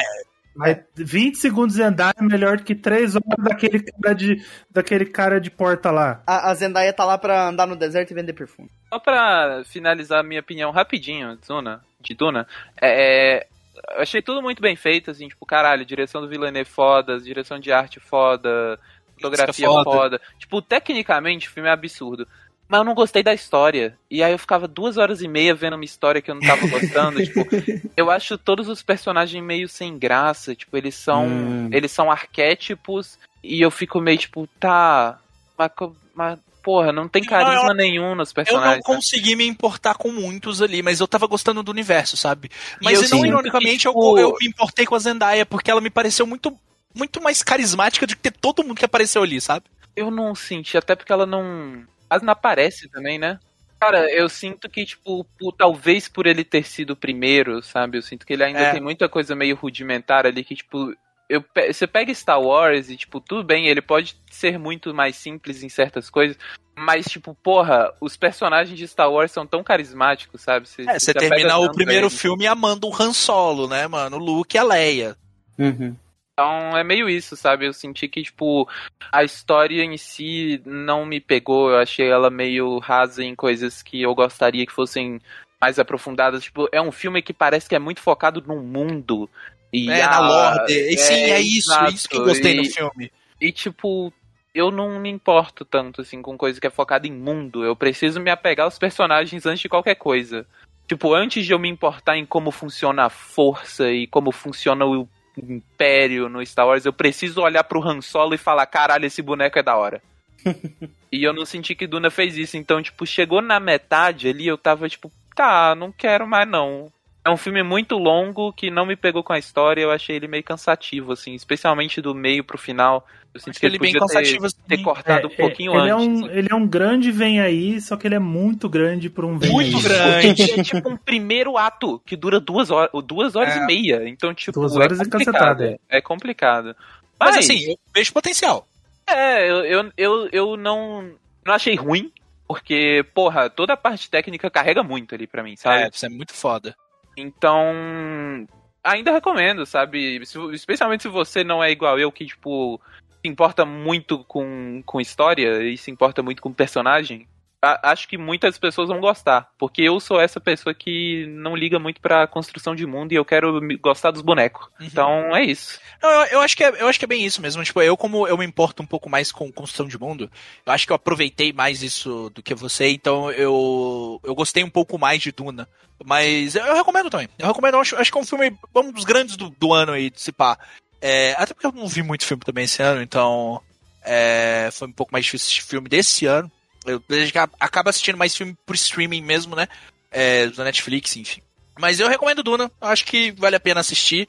Eu acho que tem, poten- bastante potencial. É um Gusta. grande vem aí. Igual Tava o pensando aqui. Final Ah. do ano, a gente faz um top 5 do Now Play de melhores jogos. E se a gente fizer um top 5 não play de melhores filmes? Melhores filmes, pô, legal. Pô, eu acho, eu acho legal, mas eu não sei se o Daniel assiste cinco filmes por ano, não. Ah, a gente faz o Daniel assistir. beleza, beleza. Bom, enfim, assistam Duna. Ou não.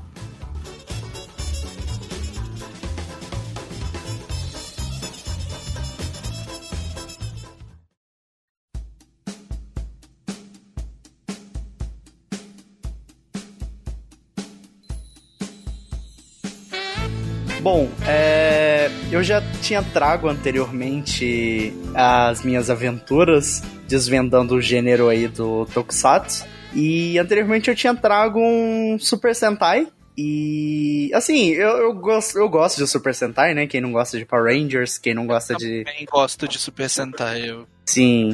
Mas eu vim trazer dessa vez a minha outra paixão, que é bem maior do que a Super Sentai, porém ainda no mesmo gênero de Tokusatsu. E agora eu trago pra vocês Kamen Rider. E dessa vez o Zero One, que foi o primeiro Kamen Rider aí da era Heiwa, que o Japão adentrou recentemente. E Kamen Rider Zero One, basicamente, ele foi lançado aí bem no começo da pandemia, entre 2019 e terminou em 2020.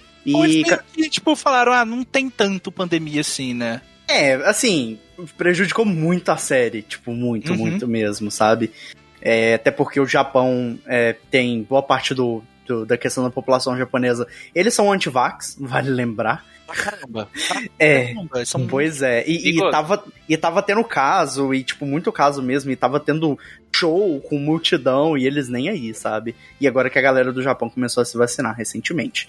Mas bom, é, eu terminei Kamen Rider Zero One é, ontem, eu não vou falar que dia pra não datar o episódio, mas eu terminei de assistir ontem, ontem numa sentada, eu acho que eu assisti uns 25 episódios, uma coisa Você tá assim. louco, eu acho. Sério? E assim, é, eu gostei. Eu gostei muito. Eu não fiquei totalmente satisfeito com a obra, mas eu gostei da série, é uma ótima série.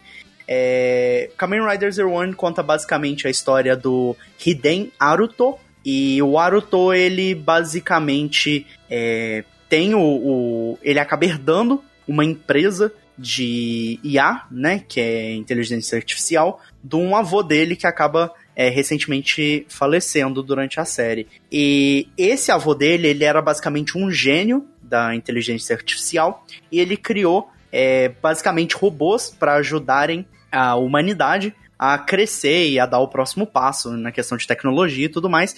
E o avô dele, ele cria os Huma Gears. E esses Huma Gears basicamente são robôs que eles usam até tipo uns, tipo uns headsetzinho que ficam na cabeça deles assim. É, e esses Human Gears, eles basicamente têm a aparência. Não a aparência, né? Porque eles têm uma aparência própria. Tipo, pra quem jogou Detroit Become Human. Os, os robôs, os androids, eles têm é, por baixo da pele deles, eles são todos iguais, né? Que é, basicamente faz a semiótica analogia aí de que é, tipo, dentro do nosso corpo somos todos iguais, não importa a cor, não importa o gênero, não importa nada. E só que né, no Kamen Rider eles usam, é, eles podem digitalizar qualquer tipo de aparência que eles quiserem. E basicamente a série gira em torno disso. É, durante a série tem um grupo de vilões chamados Metsubo Jinrai Neto, que é basicamente Metsubo Jin é uma analogia, né, uma tipo uma piadoca da obra de porque Metsubo Jinrai é basicamente extinção à humanidade e Metsubo Jinrai Neto é ponto .net, então esse é o site inclusive do Kamen Rider Zero One. Se você jogar metsubojinrai.net, você cai no site do- desse grupo, que é basicamente um grupo terrorista, e ironicamente esse grupo terrorista, ele é composto de Huma Gears, defeituosos, que eles acabaram atingindo a singularidade e acabaram tendo é, pensamentos próprios, onde eles ah, se autoproclamam não ser é, escravos da humanidade e dizem que esse desejo do avô do Aruto é basicamente um desejo egoísta e eles querem libertar o restante dos Gears para a singularidade.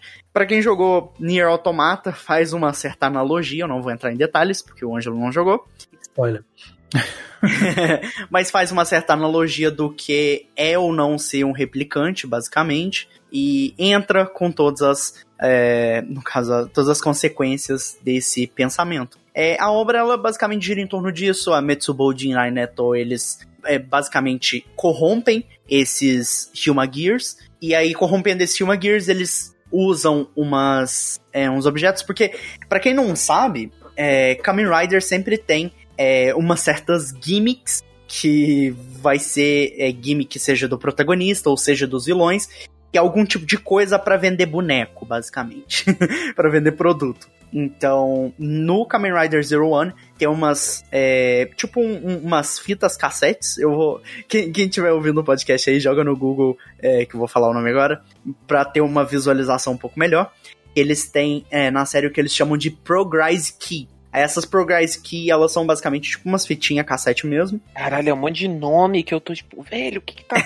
É muita nomenclatura, é meio assim mesmo. é muita nomenclatura. E aí, é, com as Progress Keys, a Metsubo Jinrai Neto, ele- eles basicamente criam uns morfadores, que é o Raid Rise, alguma coisa assim. é óbvio que tem um nome específico. Tem, tem tudo nome, Lúcia, é muita, é muita nomenclatura. Aham. E aí eles botam esse morfador num, num Human Gear corrompido, eles basicamente hackeiam o Human Gear, e aí fazem o Human Gear falar Metsubo Jinrai, de basicamente toda a humanidade deve ser extinta. E aí botam essa Progress Key, cada uma das Progress Key, elas, pra quem não sabe também, Kamen Rider sempre faz a analogia a algum tipo de coisa, seja comida, seja, dependendo da série, tá? é, seja comida, seja animal, seja alguma coisa. e de Kamen Rider Zero One é basicamente de animal e de tecnologia. Aí com essas Progress Keys, ele tem Progress Key de tubarão, de elefante, de tigre, de lobo, de. Como o protagonista, ele é um Kamen Rider, ele é um grilo. e aí, com essas Progress Key, eles conseguem transformar e eles viram esses bichos corrompidos. Falando um pouquinho agora do protagonista, eu gostei muito do Aruto. É, um, um, ele é. Geralmente, esses protagonistas dos Kamen Riders, eles são bem relatable para as pessoas. É fácil você se relacionar a ele e de como ele é. E o Aruto, ele acaba herdando o Zero One Driver do, do avô dele. E o Zero One Driver, ele é basicamente quem pode usar, é o presidente da empresa, que é a empresa que o avô deixou para ele. Aí, junto com a empresa, ele também deixou uma secretária, que é a Izu. A Izu, ela é a, a secretária tá, no, tá na herança, tipo assim, é... Isso, tá na herança porque ela dá, ela dá suporte... Ela morri, ela agora é sua funcionária.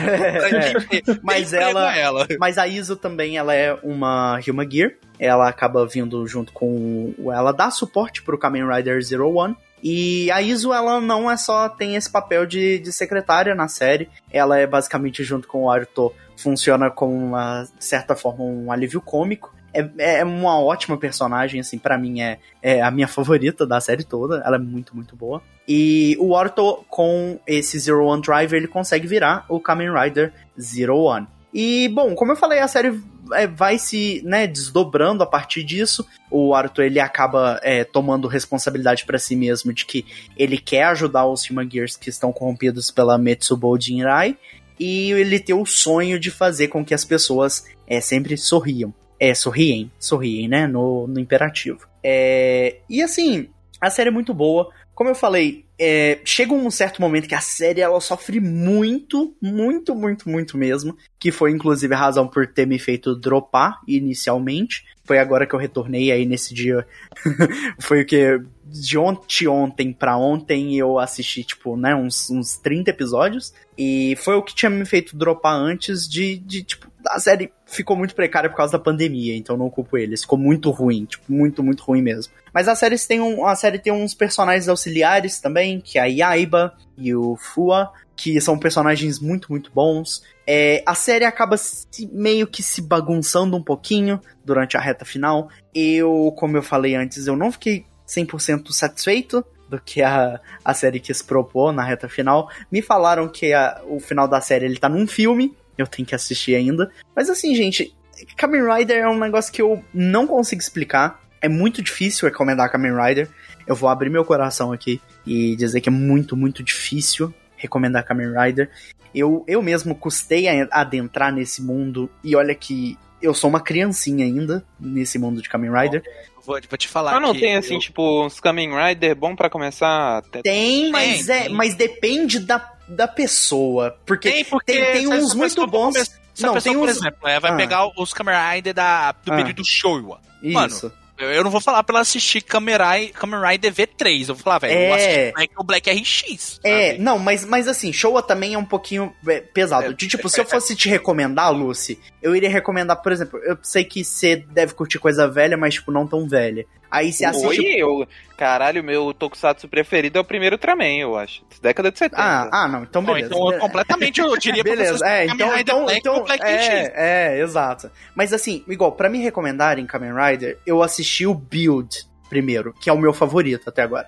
E o build foi tipo de 2017. E eu fiquei satisfeito com o Kamen Rider. Fiquei, gostei do final, gostei da história. Você não assistiu o Decade, não? Não, o Decade não. E aí eu fui assistir o é Deno. Pra mim, o Tokusatsu ele tem que ser tosqueira, sabe? Eu gosto. Ah, Lucy, eu, eu, eu, não gosto de. Eu gosto de tosqueira, mas quando a tosqueira faz não, sentido, gosto, eu sabe? gosto dos bonecos de. de, de os caras vestidos de, de. Não, uma tosqueira, uma tosqueira que fez sentido. Uma tosqueira que fez sentido, que eu gostei pra caralho, foi Deno. Deno é uma bagunça. Deno, para quem não sabe, e, e, provavelmente você vai você vai imaginar o personagem à medida que eu te falar, é aquele onde tem aquele maluco que fala e o PT, hein? E o Lula. É isso. É, é, é. Deno, Deno, ele, ele, ele, ele, ele Deno é, esse Kamen Rider. É, ele é loucura mesmo. Ele, e, e, Deno tem uma tosque, tem as tosqueiras que faz sentido, que é muito bom. Engraçado, muito, tipo, ele é muito mais puxado pra comédia. É muito, nossa, é muito engraçado, muito, muito engraçado. E aí depois eu fui dar uma chance pra, pra Kuga. Kuga também é muito toscão e meio difícil Pô, de mas assistir. Kuga é de 22 Tu- anos não, atrás, Kuga é o quase. primeiro Kamen Rider da era Heisei. É Esse aí, tipo, ficou anos sem ter Kamen Rider. é, ca- ca- 13 anos. Kuga, Kuga é tipo 2001, 2000, Kuga é de 2000. 1999. Kuga, é. Kuga- Kuga de 2000 foi tipo. Porque É. teve o, o, o Black RX que era muito popular aqui no Brasil, que eu assisti quando Uhum. era criança, inclusive. Uhum, uhum. É, que acho que é de 88. E teve o- o Black RX com anos, anos, até os anos 2000, tipo, sem, sem Kamen Rider. Aí- Caramba, caramba. É, ficou tipo uns 13 anos, assim. Caramba. 12 Mas anos. assim, como, como eu falei, é um pouco difícil, gente, recomendar Kamen Rider. É muito difícil adentrar nesse mundo assim. Mas, cara, se eu fosse recomendar, eu recomendaria começar por esses novos. Assim, igual eu falei, eu gostei de Zero One. Acho que pra quem, inclusive eu tenho até uma amiga no Twitter que é o favorito dela. É, para quem não não, tipo assim, não conhece muito, talvez seja legal, porque é, é, Kamen Rider, o problema dele é que, por ele ser um pouco saudosista, ele não, não pega na sua mão e te explica de tipo, oh, essa doideira é porque o personagem é um Kamen Rider, ele tem esse morfador por causa disso, disso, disso. Não tem. Não tem, sabe? Tipo, esses mais velhos têm. Tipo, o Deno. O Deno explica, ah, esses são imagins, os imagins viajam pro passado através das pessoas e eles destroem o passado para destruir o futuro. Esse é o, o morfador seu, esse é o Deno, que é o, o trem que viaja pro passado e pro futuro. E- então, sabe, tipo, ele explica. Mas o build que eu assisti não explicou. O Zero One não Você já explica. viu, tipo, você já viu o Kiva? Não, o Kiva não. O Kiva parece mais viajado, né? Porque tem uma parada de Não, vampiro não é e que, tudo mais. Não é que o Kiva é viajado. É que, é que o Kiva, é que o Kiva, Ah. ele fala sobre é, viagem no tempo. Ah, então, tá. tipo, ele é meio... Nossa, nossa, Mas então, é tipo, o Deno fala de viagem no tempo, o Kiva fala de viagem no tempo e o Decade fala de viagem no tempo. Ok. É só que beleza. são coisas diferentes. Tipo, Não, sim, Kiva, sim, sim. É que no Ah. Kiva existem duas timelines ao mesmo tempo. Tipo, Meu a história lá Deus. acontece no passado e no presente Meu ao mesmo tempo, Não, com e- pai e filho. É, Não, e falando sobre é, timeline, eu também assisti, que eu não vou falar por completo, mas eu vou só fazer uma menção. Eu assisti Kamen Rider Zio, que é a série comemorativa de 20 anos de Kamen Rider. Pra quem não sabe, toda vez quando é, Kamen Rider completa uma década, sai um especial falando sobre os 10 anos de Kamen Rider anteriores. No 10 anos de Kamen Rider teve o Decade, ah, Decade, Decade. Uhum. E no vigésimo teve o Zio. E que é bem legal também, uma série bem comemorativa, que dá spoilers da, da franquia o toda. Mas é bem legal também. Cara do, os caras do antigo, assim, aparece Sim, o, o isso é legal. Minami e tal. Isso, não, aparece o, o Katsudoya também do, do É. Decade lá, mó babaca. Pô, só pra. Antes de você terminar, do Wash. Antes de você terminar, só a título de curiosidade, que eu vou atiçar a curiosidade da Lucy agora, Hum, é Ah. que o Kamen Rider vai fazer 50 anos, né? Agora Vai. em 23. vai, Vai vai. ter um filme dirigido Vai pelo ter um Hideaki filme Anno. Hideki Ah, Anno. e vai ter o do, do Ultraman, que eu quero ver, o Shin Ultraman. É, vai, vai, ter o Shin- Ultraman, é, o Kamen o, Rider Shin- o Shin Hideaki- Ultraman e o Shin Kamen Rider. E o Shin. Kamen Ah, mas Rider. eu- isso aí eu vou ver, porque eu vejo tudo que o The Hideaki É, Nossa, sim, mas, o- mas, Hideaki mas o, o mas- teaser, o te- eu nunca assisti o Kamen Rider clássico. O teaser já me, já me vendeu total, mano. Não, a- além o disso, morfador, ele na motinha, e o cara quebrou o pé, inclusive, gravando. eu, reco- eu recomendo muito o mangá do, do Kamen Rider, onde eu Quebrou o pé, tudo. então é bom, né? É, verdade. Eu- eu recomendo- a parte boa é o cara quebrou o pé gravando, É, cara. não, é porque aí o cara dá vantagem. alma, mano. O pessoal é... Cara, eu- e eu, e eu recomendo bastante o mangá, o que originou lá dos anos 60, lá, o do Kamen Uhum. Rider, ele é muito bom, muito Uhum, bom. uhum, E uhum. também vai ter o, o soft, soft reboot, não, vai ter o reboot do Kamen Rider Black. E eu Ah, quero. vai ter, vai, ter, o- vai ter o mangá do Kuga também. Vai Acho que vai sair mangá, pela, pela, pela New Pop também, não é? É, Eu então eu quero, eu quero ver muito o que. É, eu acho que sim. Eu, eu quero ver muito o que, que eles vão fazer. É, o mangá original da, saiu pela New Pop e já teve até polêmica, porque. Na, Ah, na- vi, é. é, na- na- no original ele fala, ah, pô, vocês têm que. Vocês têm É. que acreditar, é o governo, que é Ah, isso. o Eles falam, ah, governo vocês- japonês, nossa, ficou É, muito... vocês, vocês estão falando mal do presidente. Ah, vai a de Enfim, Deus. mas vai ter muita coisa legal com o Kamen Rider aí e eu tô bem Mas- ansioso mas- de tipo, um fã antigo. Mas, mas, gente, assim, Kamen Rider é muito, muito bom. Pra você que gosta de, tipo, tosqueira, assim, igual Augusta, igual a Luz também, é, e gosta de coisa japonesa, eu acho que vale muito a pena, assim. Não tem muito Vale a Kamen Rider, pelo menos que eu vi. Gente, eu assisti o Zio, eu assisti o, Zero One, eu assisti o Build e o Deno. Eu assisti quatro Kamen Rider até agora. E assim, eu não tenho muito para falar, mas assim, cara, pega, pega um dos mais novos, pega pra. Tipo, como aqui Splitcast é um podcast de basicamente a gente fala muito de joguinho, pega o X-Aid. O X-Aid deve ser um que eu devo assistir depois, que é basicamente de um pediatra que gosta muito de videogame, ele é um Kamen Rider. Então, É, tipo a gente, assim. é, assim, pega, um, pega uma coisa nova, tenta dar uma chance, mas, mas também não, gente, Kamen Rider é difícil de assistir. 50 episódios assim. É, ou pega os antigos, pega o Kuga. O Kuga, o Kuga é bem legal também. É isto, basicamente. Assistam Kamen Rider. Henshin gostoso demais.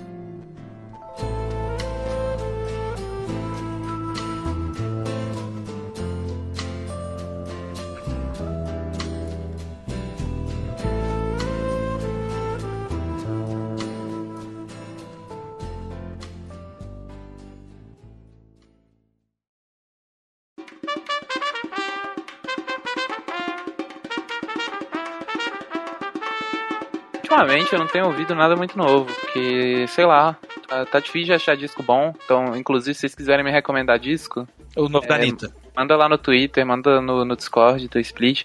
Então eu vou recomendar clássico de novo. Porque da última vez eu recomendei Kate Bush, clássico do pop. Boa, boa, boa. Hoje eu vou recomendar nada mais nada menos do que o meu disco preferido da vida. A minha banda preferida da vida. É o quê? In the Court of the Crimson King, do King Crimson. Ah, meu Deus do céu. Que é, é- é simplesmente o melhor álbum já feito, cara. Não tem como, é absurdo, é a melhor coisa do mundo. É, da última vez recomendei um clássico do pop, hoje é um clássico do, do rock progressivo. E o In the Court of the Crimson King saiu em 1969 e é meio que considerado por muitas pessoas como o primeiro álbum de rock progressivo. E é um álbum extremamente à frente do seu tempo. Tipo, tem muita coisa nele e ninguém fazia na época, tipo, coisas técnicas de gravação e de mixagem que o pessoal olhou e falou que caralho, o que que esses caras estão fazendo? E foi extremamente influente, tipo, muita gente começou a copiar King Crimson e fazer coisas parecidas. É, por exemplo, tem uma música que ele canta inteira com a voz distorcidaça, assim. Parece tipo uma.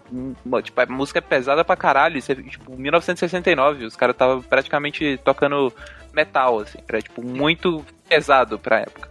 Bem comum pra época também, né? É incomum. E o disco tem cinco músicas, só que duas delas tem, tipo, quer dizer, três delas tem, tipo, uns 10 minutos. Então, tem uns 40 e poucos minutos de disco aí.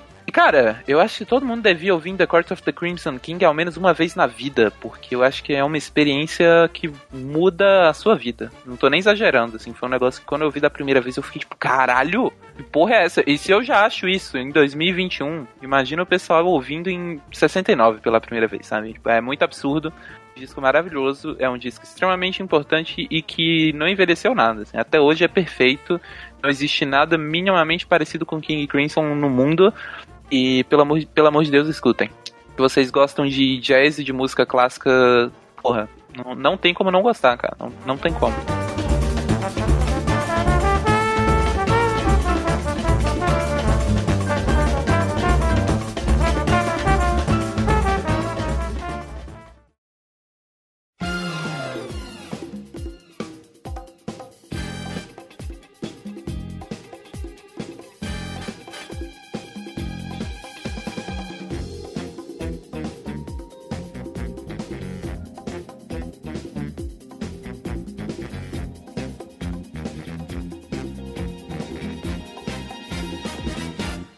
Chegamos ao fim de mais um é, Não Playing aqui no Splitcast. Agradecemos vocês aí pelo feedback de sempre, por continuarem nos acompanhando e nos apoiando, é, tanto nos podcasts quanto nas lives também, que a gente tá fazendo aí na Twitch, hein? Voltamos a fazer live, então tá rolando aí é, live de Divinópolis Original Sim, aí, que é do Divinity, né?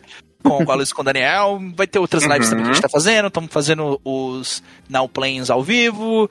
É, o Ângelo também tem que aparecer nas nossas lives, hein? Tem que, tem que Não vir chama? jogar joguinho. Tem que vir jogar joguinho. Vamos, vamos fazer live de Fortnite? Vamos fazer Vamos, fortinho. Vamos, vamos. fazer fortinho. Vamos levar o Fortnite pro Split? Não, Vamos. já era pra ter feito. Já tá, era pra estar aqui Já, já. teve uma live de Fortnite, né? Foi quando a gente tava vendo o Hassan Karaman, e aí não teve nada, e aí o Costa só Aí abriu vamos o jogar o Fortnite. Aí eu fui Falou, jogar o agora é Fortnite. Fortnite, gente. Agora é Fortnite. Karaman. Acabou, vamos de fortinho. E eu ganhei partidas, né? Na, na live. Bom, é, mas se vocês quiserem aí seguir o Splitcast nas redes sociais e na Twitch, é Splitcast Underline em tudo, no Twitter, no Instagram e lá na Twitch também. Se vocês quiserem seguir as nossas redes sociais pessoais, eu sou o Megusta182. Nós temos o arroba Lotermus, arroba Daniel Coutinho, underline, arroba Thaís, underline Tonhão. A gente nem avisou que o Daniel saiu no meio do episódio, né? Não precisa. É, É, é, o Daniel, ele Alguém teve... sentiu falta? Não senti, não. não senti. Não, não, não senti. Cara, é flamenguista, né? Flamenguista, a gente não sente muita falta, não. E a gente tem a Luz também, que é, é arroba Copa Underline Pistal. Vocês também podem entrar no nosso grupo de Discord, que tá rolando muita diversão lá. O pessoal tá tendo clube de leitura, tá lendo mangá, o pessoal assiste anime. O Daniel vai começar a fazer é, Watch Party de Love's War, né? Que é um anime bom pra caramba. A Lucy tem a já tradicional Watch Party dela de Ben 10, que é um sucesso. É um sucesso, é um dos grandes sucessos de 2021. É a Watch Party da Lucy de, de Ben 10. É, o povo gosta, o povo ama.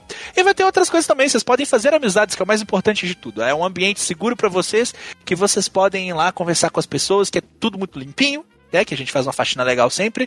É, e as pessoas são maravilhosas todas as vezes. E eu queria muito agradecer a presença do Ângelo aqui, sempre deixando esse podcast mais bonito, mais, mais fofo e mais feliz, mais alegre. Então, Ângelo, obrigado. Muito, muito. É sempre um prazer te ter aqui. E você já sabe como é que é o protocolo, né? Fala onde as pessoas podem achar o seu trabalho lindo que você faz, o seu trabalho maravilhoso, que a Nintendo já deveria estar patrocinando há muito tempo. E a Nintendo me abandonou. Mas eu que agradeço o convite, vocês são perfeitos, maravilhosos. E quem quiser conversar comigo, eu estou lá no meu Nintendo, qualquer rede social barra meu Nintendo. A gente tá bem ativo agora na Twitch, jogando Fortnite, né? A gente não joga outra coisa. Mas não, vou começar a jogar Animal Crossing. Mas eu ainda jogo jogo da Nintendo, viu, gente?